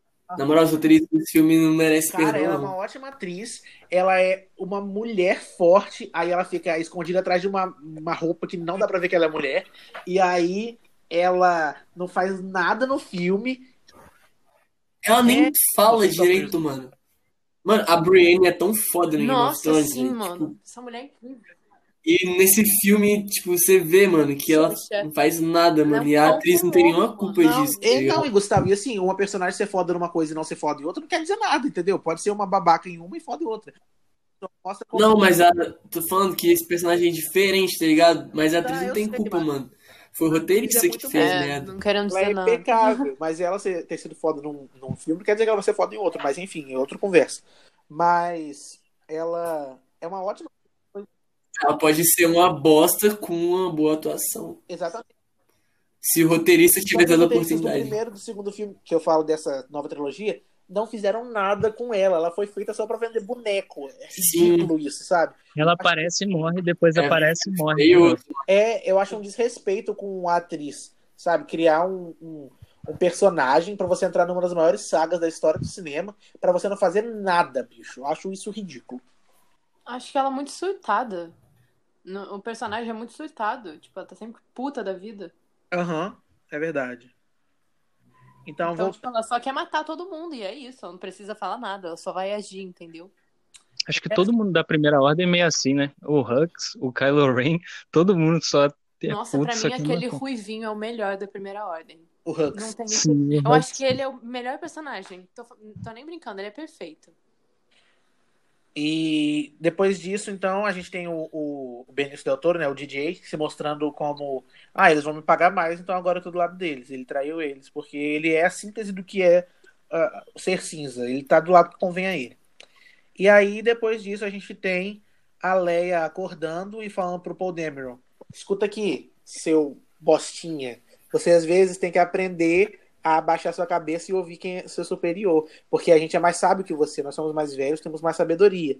E aí ele, ela conta para ele o plano da Holdo e dela, né, para tá todo mundo, porque tem um planetinha ali, planeta lindo, meu Deus, aquele planeta é muito bonito. Aquele planeta que é uma antiga base é, da resistência. Ah, e aí sim. eles iriam, eles iriam embora numas naves de fuga e o Império não ia saber. Só que a Holdo, como uma grande heroína, vai se sacrificar para ficar lá, pilotando a nave mãe lá deles. Nossa, ela ganhou todo o meu coração nessa cena, na moral. Nossa, e a cena é muito bonita, que elas estão Foi lindo. Essa cena foi linda, perfeita, não teve um minha erro. amiga, sei lá o que, já. Aí elas, as duas ao mesmo tempo, que a força esteja. Aí a Leia, ah, eu já disse isso muitas vezes, diga você. E aí a Laura Dern fala, que a força esteja com você, sempre. Nossa, é muito linda. Ai, é perfeita essa cena. Fora que as duas dão um show de atuação. Uhum. E aí, deixa eu ver o que eu anotei aqui, porque tem que ver se eu anotei a parte que ela fez com a nave. Mas lembrando que no começo o plano era só se sacrificar enquanto os outros fugiam. Só que aí depois que rolou a parada que o decodificador dedurou e aí teve que rolar a manobra. Não, eu anotei isso, só tô conferindo, a gente vai falar.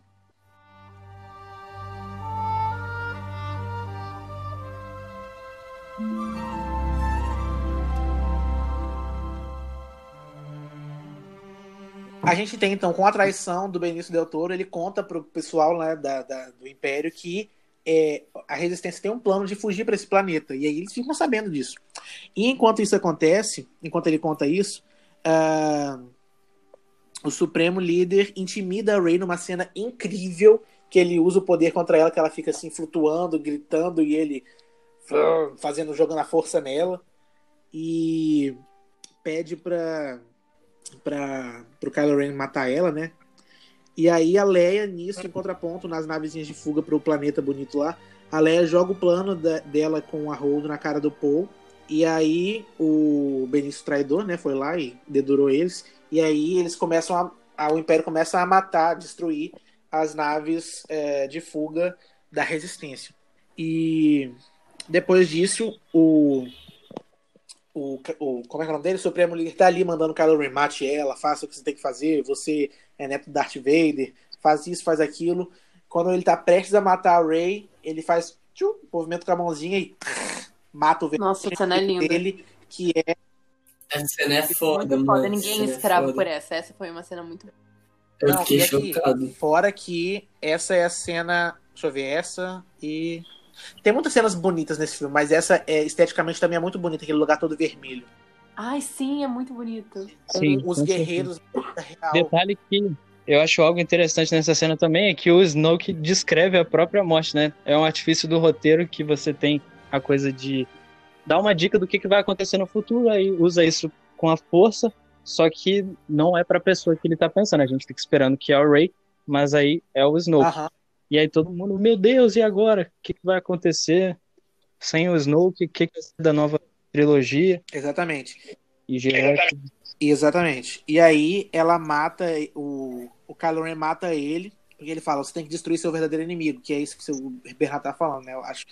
E aí ele mata ele e os dois lutam numa batalha, uma das batalhas mais bonitas de Star Wars, não tem como falar que não. É mesmo. Com- Mas é engraçado, mano, que tem umas, vários vídeos, assim, gastando essa cena, mostrando, tipo, um- uns guardas, tipo, caindo sem ninguém encostar, Mas tá ligado? Até filme. Sim. né? No- tem até o filme do o Batman, o Batman Cavaleiro das Trevas, eu acho que tem isso também, que os. os como é que fala? Os coadjuvantes não. Não é no Cavaleiro das Trevas, não, Ressurge. pô, é o outro. é no res- É, porque esse é ruim, É ruim esse daí é ruim. E aí ele se jogando no chão por nada, mas enfim, isso tem em filme. Isso não, mas isso não desmerece a beleza da cena. Tô falando da batalha, tá? Sabe? O sabre de luz. Os guerreiros têm uma estética muito bonita. Eles são vermelhos, que nem a parede do, do, da sala. É toda cromática. Essa cena, mano, mas é foda, essa cena é, é legal de assistir. Só que, velho, tem uma parada que mataram o Snoke, né? E aí fica por isso mesmo, assim, Então, Não, o que que esse cara era? no Onde que ele vê? Ninguém fala porra É nenhuma. verdade. é Tá ligado? final, tipo, o filme, pra mim, mano, esse, os três filmes se- é a mesma coisa que, que é a vida do Snoke, tá ligado? Tipo, dá, dá pra comparar, assim, ninguém sabe por que que tá acontecendo, por que que isso foi parar aí. Mano, eu Não, discordo. Eu acho que. Pera aí, rapidinho, Bernardo. Era uma parada que eu ia falar no final que eu não gosto. Que o Snoke, ele, ele é um. Tipo, ele tem uma presença muito imponente, porque ele é interpretado pelo. Como é o nome dele? Andy Serkis. E que é um gênio da atuação em captura de movimento. E ele tem um, um visual incrível, aquela roupa dele dourada, sabe? Ele tem uma grande presença e ele foi usado pra pouca coisa. Ele parece ser uma pessoa muito importante, né? Mesmo não falando Muito nada sobre poderosa, ele no muito filme. importante. E aí, ele O cara é o chefe da parada lá, sobre mano. ele, nem como a Primeira Ordem ressurgiu, sabe? O Império ressurgiu como Primeira Ordem. Enfim, fala aí, Bernardo, o que você queria falar. Olha, eu acho que ele foi, de certa forma, sacrificado pelo arco do Kylo Ren, entendeu? É, porque se você gastasse muito tempo de tela com a explicação de origem do Snoke e tal, acho que eles decidiram colocar o Snoke só como uma figura de mentor.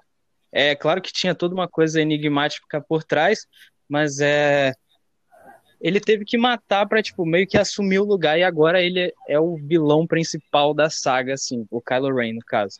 E eu, eu achei isso muito interessante. Por mais que eu também queria saber mais sobre o Snoke e tal, eu achei, eu acho que o, o Kylo Ren assumiu o protagonismo do, do lado negro, assim, porque, por exemplo, na trilogia original, uma coisa, eu vou fazer uma crítica assim ao Retorno de Jedi, mas enfim, é porque a gente tem o Darth Vader como o antagonista principal dos outros filmes, aí chega no Retorno de Jedi você descobre que na verdade tinha o, o imperador que ele manda sobre tudo ali. E o Darth Vader, tipo, não é nada de poderoso perto dele. E o, o Snoke, eu acho que teria um, um perigo de cair nessa mesma coisa, entendeu? Quem, quem que é o Kylo Ren perto do, do Snoke? Aí o Ryan Johnson, meio que pra evitar isso, foi lá, ah, eu vou matar o Snoke. E agora o Kylo Ren, ele é o, o foda da trilogia. Eu entendi, mas eu achei isso, isso é interessante, realmente. Mas foi mal feito. Eu acho que, sei lá, foi meio gratuita a morte dele. Não, não foi gratuita assim, foi, foi muito legal. Mas explicar mais, sabe? Tipo assim, eu acho um desrespeito um pouco com o público. Do, e, inclusive pra Disney, que é uma. Antes de ser uma é, grande casa de arte, de filmes, ela é uma empresa. E ela tá preocupada mais com o dinheiro que com a qualidade dos filmes dela.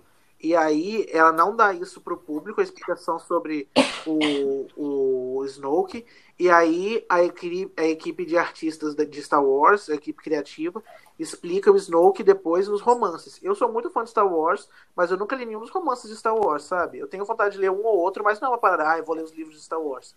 Eu quero ler outros livros, Uhum. porque Star Wars pra mim é filme, sabe? Eu É filme. acho interessante a parada do universo expandido. Ter livro, ter jogo, ter, ter como diz, é, HQ, mas eu acho que. O filme da Disney. Gustavo, fica quieto. Mas, mas a parada é que o que é importante mesmo, de fato, tem que estar explícito nos filmes. Porque Star Wars começou nos filmes, e os filmes que importam, e depois saem, saem as ranhuras, as raízes que vão ser o universo expandido. E eu acho que a- o público merecia uma explicação melhor sobre o Snoke e sobre a ascensão da Primeira Ordem. Véi, os caras foram jogando informação, tipo, sem pensar da onde vinha, o que, que eles iam ter que fazer com isso, pô. Tá ligado? Mano, Você é- tinha que, você tinha que ter o personagem, mano. Se, se não, ele não era importante, velho, não precisava ter aparecido ele tanto assim, sabe? Tipo, talvez ele podia, sei lá, mano, não ter sido tanto Eu acho citado. que a grande, o grande problema dessa terceira, dessa terceira trilogia de Star Wars é não ter tido uma grande cabeça criativa no quesito direção e roteiro né, é, nos três. Porque a gente tem a Cat, acho que é Catherine Kennedy, não sei, que é a chefona do mundo Star Wars, tipo o Kevin Feige é de, de, de Marvel.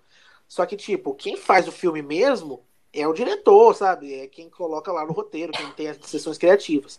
E se tivesse dado só pro Ryan Johnson a trilogia inteira, ou só pro J.J. Abrams, acho que não, porque o J.J. Abrams estabeleceu coisas no primeiro filme, aí o Ryan Johnson foi dar uma continuidade, e aí o, não, não, é, como tiveram críticas, porque ele alterou muito é, algumas coisas de Star Wars, é, chamaram J.J. Abrams para, entre aspas, apagar o que ele fez e consertar de novo, e ainda, sabe, dar umas, umas é, espetadas, umas críticas é, ridículas no terceiro filme, como acho que foi a Martina que falou. não sei, alguém falou aí, que dá uma cutucada sobre o que o Ryan Johnson fez no segundo filme. Isso é desrespeitoso com o Ryan Johnson e com o público, porque você não tem um, uma grande mente por trás do filme, e aí você cria uma trilogia que ela começa de um jeito, ela se desenvolve de outro e termina de outro. Ruim, né? É, foi ruim. Foi ruim a trilogia, essa parada aí. A Disney, eu tenho muito ódio pela Disney, ao mesmo tempo que eu amo muito. Mas enfim, voltando. Vocês querem falar mais alguma coisa? Sobre a questão do desrespeito, você falou que é um desrespeito. Eu acho que, de certa forma, é um grande dedo do meio, sim. Só que é a mesma coisa pra mim, mesma questão do onde não tem vez. Vou soltar um spoiler aqui, mas que eles matam o personagem importante. Tipo, e ainda assim a cena é cortada, você não sabe tudo que aconteceu, e tipo, o filme prossegue, entendeu? E você fica, mano, que porra é essa? É como se o diretor tivesse dado o dedo do meio pra mim. Mas mesmo assim o filme tipo, continua tendo os temas dele e tal. E eu acho, eu acho foda. Eu achei, eu fiquei chocado, obviamente, mas eu, eu achei que foi- fez sentido. Mano, eu acho que eles tentaram fazer isso nesse filme, só que não deu certo. Nos Fracos não tem vez, eu tô ligado nessa parada aí que você falou. É, fica foda pra caralho, mano. Tipo, você não fica sentindo falta de ver Sim, assim. gente, mas olha aqui. Você tem Onde os Fracos Não Tem Vez, que é uma obra de, de um artista só. Tudo bem que são os irmãos Coen, mas eles trabalham juntos, né? Então você tem uma, uma obra de um artista só. A trilogia toda, não. Porque você teve J.J. Abrams, é, o Não, mas você não tinha achado ruim também? Que você tá que que discordando, porra? Ué, a cena que, ma- que mataram o cara Não, de eu, não- graça. eu achei ela. Não achei ruim ter matado ele. Eu achei ruim não ter Não. dado peso pra ele. Eu também. Foi muito. Foi inesperada a morte dele. Foi, a cena foi incrível, eu achei maravilhosa a cena. Mas eu achei, tipo, É que não foi, não significou pra- nada, não né? tem Tipo, Nenhum tipo de vínculo com ele, nem de ódio, nem de gostar dele, entendeu? Entendeu, Gustavo? Entendo. Ah, entendeu. entendeu? Continuando então. Mais alguma coisa? Martina quer falar alguma coisa? Não, Ok. Martina tá quieta. Por que você tá quieta, Martina? me perdi no momento da. Mas agora é. Mas vamos pro próximo. vamos pro próximo tópico. O Kylo Ren, então, ele matou o Supremo Líder Snoke e a, a, a Rey e ele derro- derrotaram os, os guardas reais. E aí, o Kylo Ren, depois dessa batalha, ele chama a Rey pra, junto dele, criar uma nova era na galáxia, os dois juntos. Só que ela fala que não acha isso certo e tal, que ele- ela tem que ajudar a resistência, enfim. E aí, os dois juntos, eh, usando a força, disputam pelo sabre do Luke, o sabre acaba explodindo. E aí, né, depois dessa cena, a gente tem a Holdo se sacrificando na cena, numa das cenas mais bonitas de Star Wars, porque como os a primeira ordem tá é, como se diz, atacando as navezinhas que estão indo lá para a base do, do planeta bonito, que não sei o nome, ela fala, não, a gente tem que fazer uma coisa. E aí ela usa todo o combustível que falta na nave mãe para destruir a nave do, do Snoke. E aí essa cena é muito bonita visualmente e ela é muito interessante porque quando a Holdo atinge a nave do Snoke, é, fica sem som, né? Porque o- no espaço não se propaga som. E muitas pessoas. Do nada eles decidem que não tem som Não, é- não, Gustavo, é uma cena. Tô brincando, Acho cara. que foi assim. pra É, dar pra dar choque, choque, né? uma opção estética. Sei, porra. Me assustou agora, Gustavo. É porque ele tá querendo arrumar a crítica pro filme, enfim. Aí, o... essa cena foi interessante porque Não precisa arrumar, né? Não precisa algumas arrumar. pessoas, É, já tem algumas bastante. pessoas na né? sala do cinema acharam que tinha dado problema no áudio. E aí eles ficaram, ué, acabou, o que, que houve com o áudio? Aí É depois verdade, eles viram. fizeram até aviso no cinema, então, É, pois é. era assim mesmo. Que isso. Acho legal.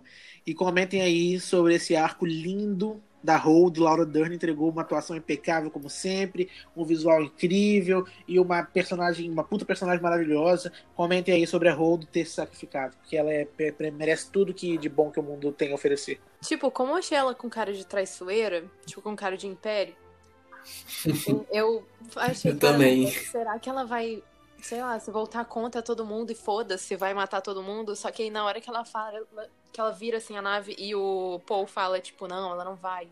E aí eu fico tipo, meu Deus, o que, que ela vai fazer? Cara, eu achei genial, eu não ia pensar aquilo. Em- nunca na minha vida eu ia pensar que ela ia usar a velocidade da luz pra cortar a porra da nave. Cara, eu entrei em choque quando eu vi aquilo. É muito bom mesmo essa cena. Pô, é doideira mesmo, velho. Eu pensei exatamente. Eu também, fui sei. aberta assim, meu Deus. Parecia, eu achava muito que ela ia trair eles. Aham. Não, isso eu não achava, mas eu, eu fiquei boquiaberto com a estratégia e com o jeito que a cena foi conduzida também, que foi realmente com maestria. Sim. Mesmo se eu- mas mesmo se eu não achasse que ela ia trair ou não, tipo, mano, cara, é muito doido mesmo. Tipo, ela é genial. Pegou a nave, usou a velocidade da luz pra atacar os caras, partir no meio.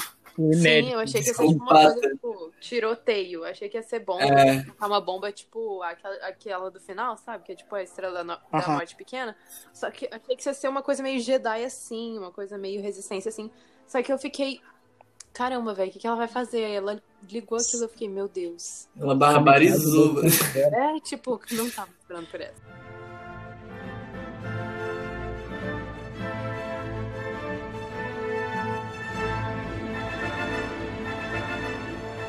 Dando continuidade, então, a gente tem o Finn lutando contra a Phasma e a Phasma morrendo daquele jeito ridículo. O Kylo Ren e o General Hux. O General Hux aparece lá na, na base do. Nossa, é verdade, né, mano? Que merda. Ela morre, mó escroto. O BB-8 atira, se eu não me engano. Até o BB-8 tá com arma. É, Essa. Ah, dentro daquelas não. paradas que tem duas pernas e Deus. atira. E aí o Kylo Ren e o General Hux tem, tem uma discussão, porque o Hux ia matar o Kylo Ren naquele momento, né? Parecia que ele ia matar ele, porque o Kylo Ren tava desacordado. E aí o Kylo acorda e eles discutem. O, o Hux fala: Ah, o nosso Supremo Líder está morto. Aí o Kylo Ren dá uma enforcada nele assim e fala: Vida longa ao Supremo Líder, porque ele é o novo Supremo Líder. A Rose e o Finn e o BB-8 eles chegam na base lá naquele planeta bonito lá de Sal, que o pessoal conseguiu ir depois que a Rhodes se sacrificou, foi uma grande heroína.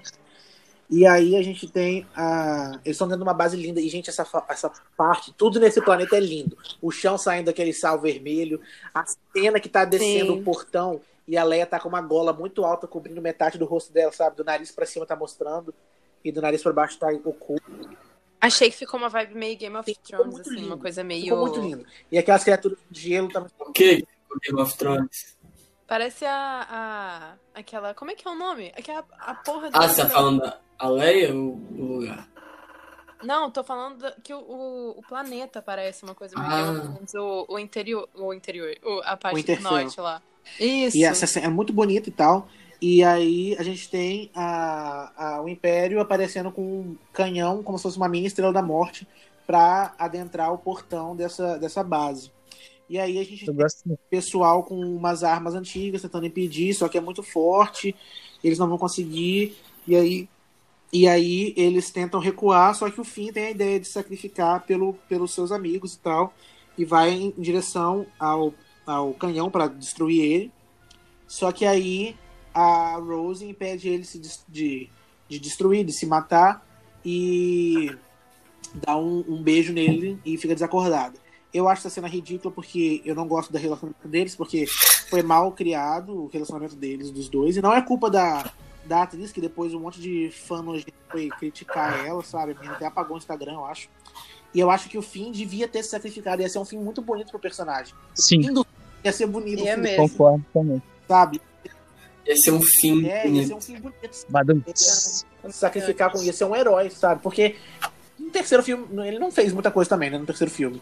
É, só que também não ia ter todo o negócio do Luke, né? Então não ia ter, sim, eu sei. Mas ele. É, e tinha que ter, né? Tinha que. tinha que tinha ter que alguma ter, coisa que tinha que tem, mas calma. Porra. Se ele sacrificasse aqui, você poderia ter a batalha do Kylo com o Luke, que a gente vai chegar daqui a pouco. Enfim, sobre o fim e o canhão, o que, que vocês acham? Que ele poderia ter morrido, ia ser legal? Eu achei que aquele beijo foi muito nada a ver, porque, tipo, Cara- assim, ele mesmo ficou sem entender nada. Tipo, ele É, ficou, tipo, Ah, era. que porra O é fim essa? era o senpai dela, né? Ela meio que tinha um crush ali incondicional e beijou e foi isso. É, era um. Não teve. Não tem nada, tem nada a ver mesmo. Nada a ver. E eu achava que o fim ia se sacrificar nessa cena. Eu achava, porra, não é que ele vai servir pra alguma coisa, aí ele vai lá Fim e não serve pra nada. É, Eu jurei que ela ia se sacrificar no lugar dele, porque a irmã dela Ah, não. fez no início, e eu fiquei Eu tipo, pensei nisso também. acho que seria É meio verdade. trágico, né? Duas irmãs morrendo. Concordo com a Martina. Pois é. Dando continuidade, então, o Luke acaba chegando. Só um detalhe sobre esse planeta. É que eu acho legal a cena que aparece um, um soldado da resistência provando o chão assim, falando, olha, é sal. Tipo, só pra falar que não é igual ao planeta do episódio 5, sendo que visualmente é quase a mesma coisa. Aham. É, ele tá provando Aham. no chão. É, Mano, que tipo, doideira, velho. ele só Doideira. comeu, tá ligado? Qual que é o nome Ai, desse planeta, não. alguém sabe? Mas ele é muito É bonito. Crate, eu acho que é Crate, né? É uma coisa assim.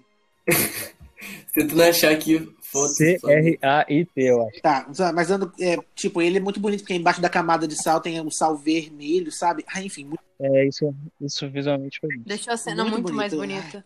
Ryan Johnson é um gênio. E aí, continuando, a gente tem o Luke chegando à base, ele conversando com a Leia. E aí a cena muito bonita também, que ela fala, eu sei que você vai falar, eu mudei o cabelo. E aí é, ele confronta a tropa do Kylo Ren e é uma cena que mostra como o Kylo Ren tá surtado naquela cena que ele manda mais, mais, mais, mais gente atirando no Luke, atirando em um homem só, sabe? E aí a Rey Uhum. também chega ali na, na base e ajuda a resistência a fugir por um, por uma, um buraco que tinha na caverna atrás, levantando umas pedras que antes ela tinha feito uma parada. Ah, acho que a força é pedras flutuantes. E realmente ela ajuda eles com as pedras flutuantes. E, e aí o, o Luke não morreu. O Kylo Ren desce pra cair no palco ele. E aí eles têm uma batalha linda entre os dois, que nem chega a ter parada de saco de luz, porque depois o Luke se revela como uma projeção astral.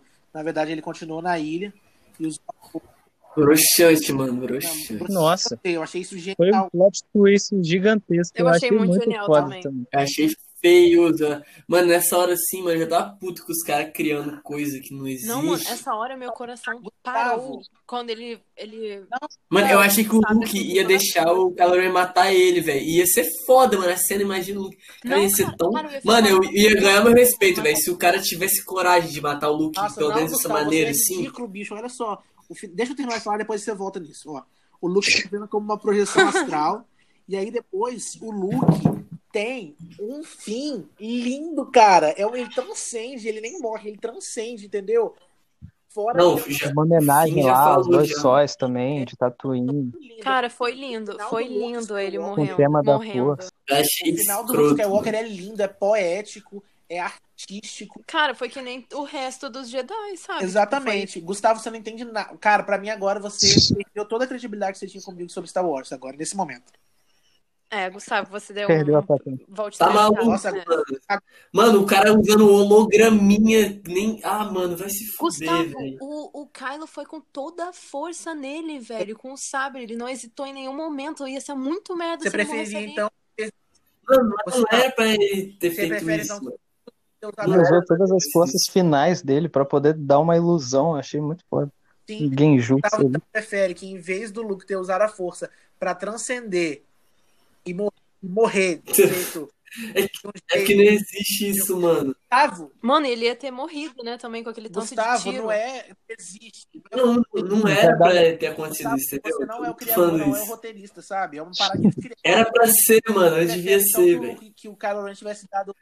Eu preferia ter sido roteirista dessa que merda o aí. Kylo Ren tivesse cortado ele no meio. Não, mano, não era pra ter acontecido isso. Era pra ter acontecido o que então? Fala aí. Tá errado, Tá tá errado. Eu não O tô aqui não era pra corrigir. Eu não tô aqui o corrigir, eu tô, eu tô aqui pra falar que tá errado. Tô aqui Não, pra falar que tá errado. quero saber por quê. O que, que é? Que... Tudo começou quando a Leia virou Não super-homem, já, meu Deus. eu não vou corrigir Não, o filme para inteiro, não. Tem tudo a ver, cara. Tem tudo a ver. Tem tudo a ver, Para Engraçado como o Carlos fica puto, né? eu fico, cara. Nossa, e o Gustavo, olha só as coisas que ele fala. Ah, Nerd tá putinho, deixa ele putinho aí. Voltando. Eu não tô puto, mano. Eu tô rindo de Não, você. você ficou puto. Eu Tá. tô. Tô bravo porque Gustavo fica putinho porque o Luke teve um fim poético. Ele queria que ele tivesse morrido cortado ao meio.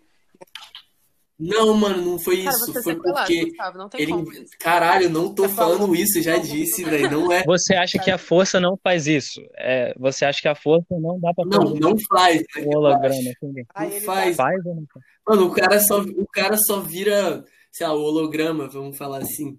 Ele só vira isso depois que ele já morre, mano. Os caras inventaram, ficam inventando coisa. Inventou que a Leia voa, inventou, é assim. inventou que o Papatini solta raio laser que, de, que derruba a nave. Eu achei essa mano, os posição caras muito conservadora. muito. Mano, os caras exageraram muito Não, nos Gustavo, poderes. você tá com Tipo assim, conservadora de ai, a meu Star Wars não mexe, é meu, só meu, não pode fazer nada com ele. Sim, mano, eu não vou Sim, negar isso, não. nisso eu vou ter que concordar com o Gustavo, cara. Eles exageraram muito e é meio Star Wars só meu e é isso aí mesmo. Porque ficou uma coisa muito Não, Marvel, velho. Nossa, eu não concordo, não. Não, não, não. Aí Não, é ofensa Pro já. filme, essa cena fica boa, mano. Pro filme, essa cena fica boa.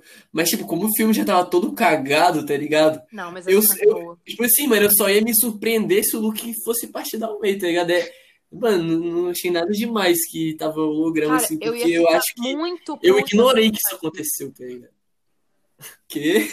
Cara, eu ia ficar muito puta se o Kylo matasse, simplesmente matasse o Luke Ia Skywalker ser sem ao propósito meio, sabe? algum. Tipo, eu ia ficar muito puta. Eu ia ficar, tipo, Isso ia ser uma merda, mas ia fazer mais sentido com o filme, Não já ia, tava uma não. merda mesmo. Não ia não, Gustavo. Ia ficar pior ainda, cara. Ai, ai, ó, vamos terminar aqui que tô ficando nervoso.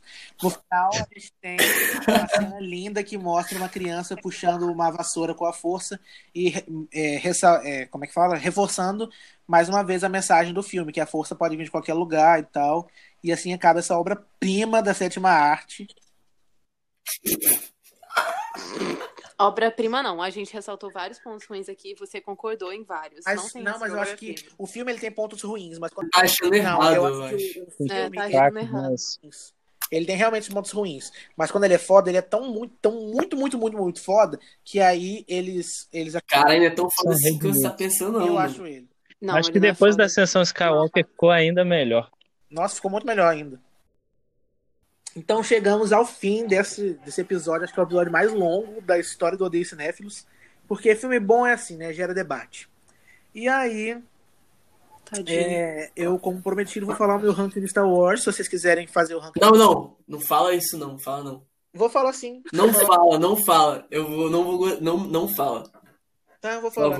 Não, em A gente julga, respeito, a gente julga. respeito a todos nós que estamos aqui, porque eu, já vi, gente, tá bom? Eu já vi o ranking. Não é Então, bonito. então, Não é bonito.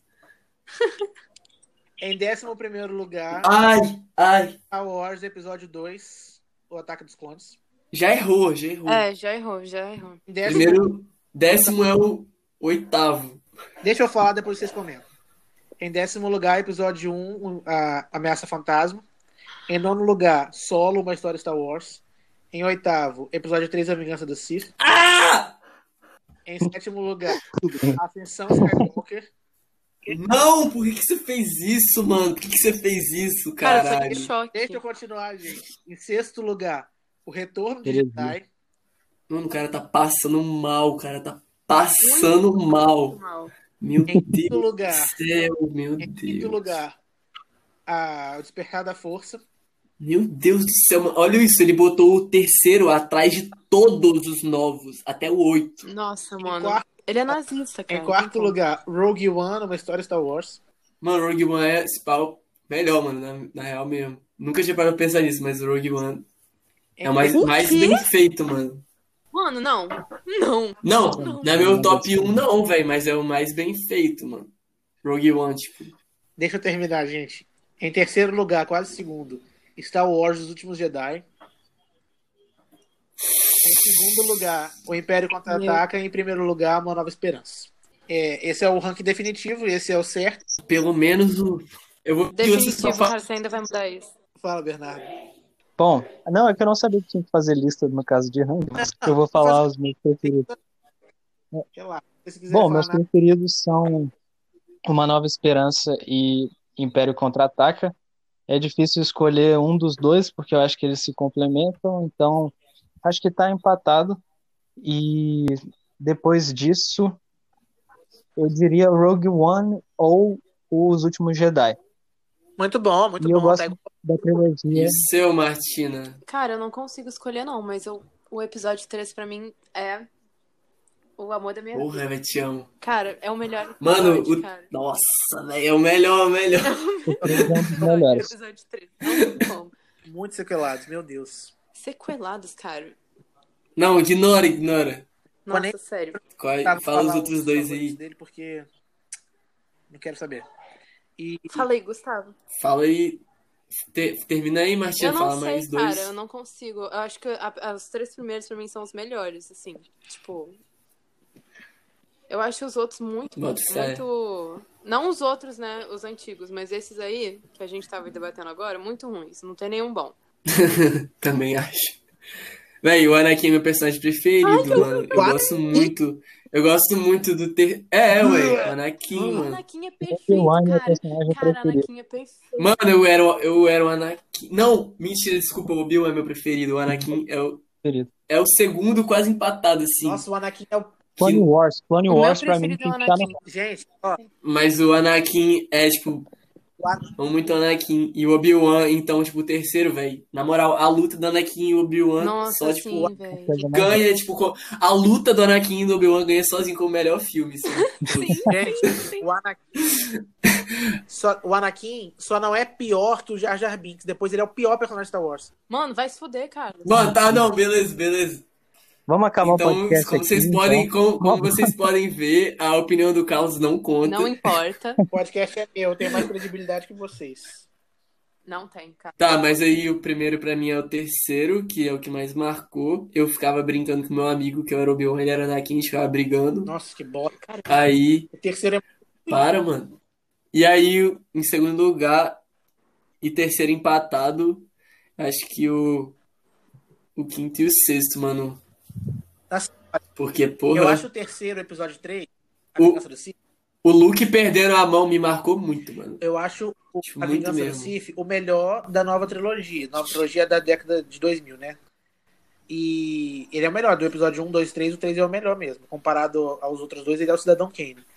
E do da trilogia antiga, o mais fraco é o Retorno de Jedi. Mas eu gosto pra Não, eu também caralho. gosto bastante. E Também. a trilogia primeira é impecável, do começo ao fim. Mas o mais fraco eu acho ainda que é o último. E da nova trilogia, Eu também, mas eu, pre... tipo, mas é meu preferido, tá ligado? acho que é mais por sentimentalismo do que por qualidade mesmo. Aham. Aham, com certeza. E mano. dessa trilogia mais recente, o pior é o último mesmo. E o melhor é o grande. Não, pior não, pior é, é o é o que está falando aqui Gustavo, agora esse Cara, tempo esse é inteiro. tudo, sem dúvida. Mano, o último, o último foi tipo assim, não tem como você culpar.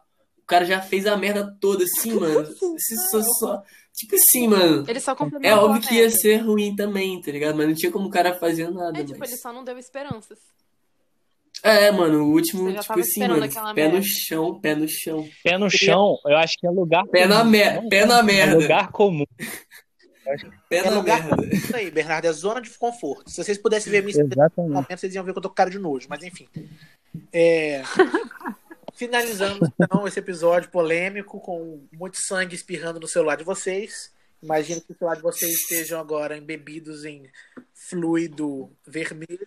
Amizades desfeitas. E quero que vocês se despeçam aí. Foi muito, muito obrigado vocês terem participado, viu, pessoal? Gustavo, Martina, Bernardo.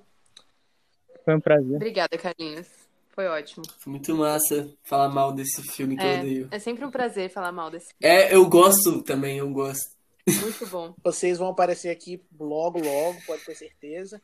E se despeçam aí cada um, se vocês quiserem fazer merchan das suas redes sociais, das redes sociais da banda de Gustavo, façam aí. É, eu falei no início já, mas tem uma banda que chama Maré Tardia. A gente é daqui de Vila Velha. A gente toca o surf rock doido. E a gente tá gravando um nosso álbum. Vai lançar até o final do ano ou no começo do ano que vem, eu acho. É isso. Arroba Maré Tardia no Instagram. E o seu Instagram. Podia fazer live, né, Gustavo? Hã? Fazer live. A gente vai, a gente tem, só que tá sem data, então não tem como eu falar aqui ainda. Martina, fala aí.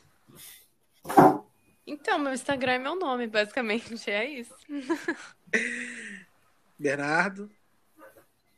Bom, meu Instagram é Bernardo underline Giacomo e espero participar aí mais vezes. Gostei de vir aqui para defender esse filme.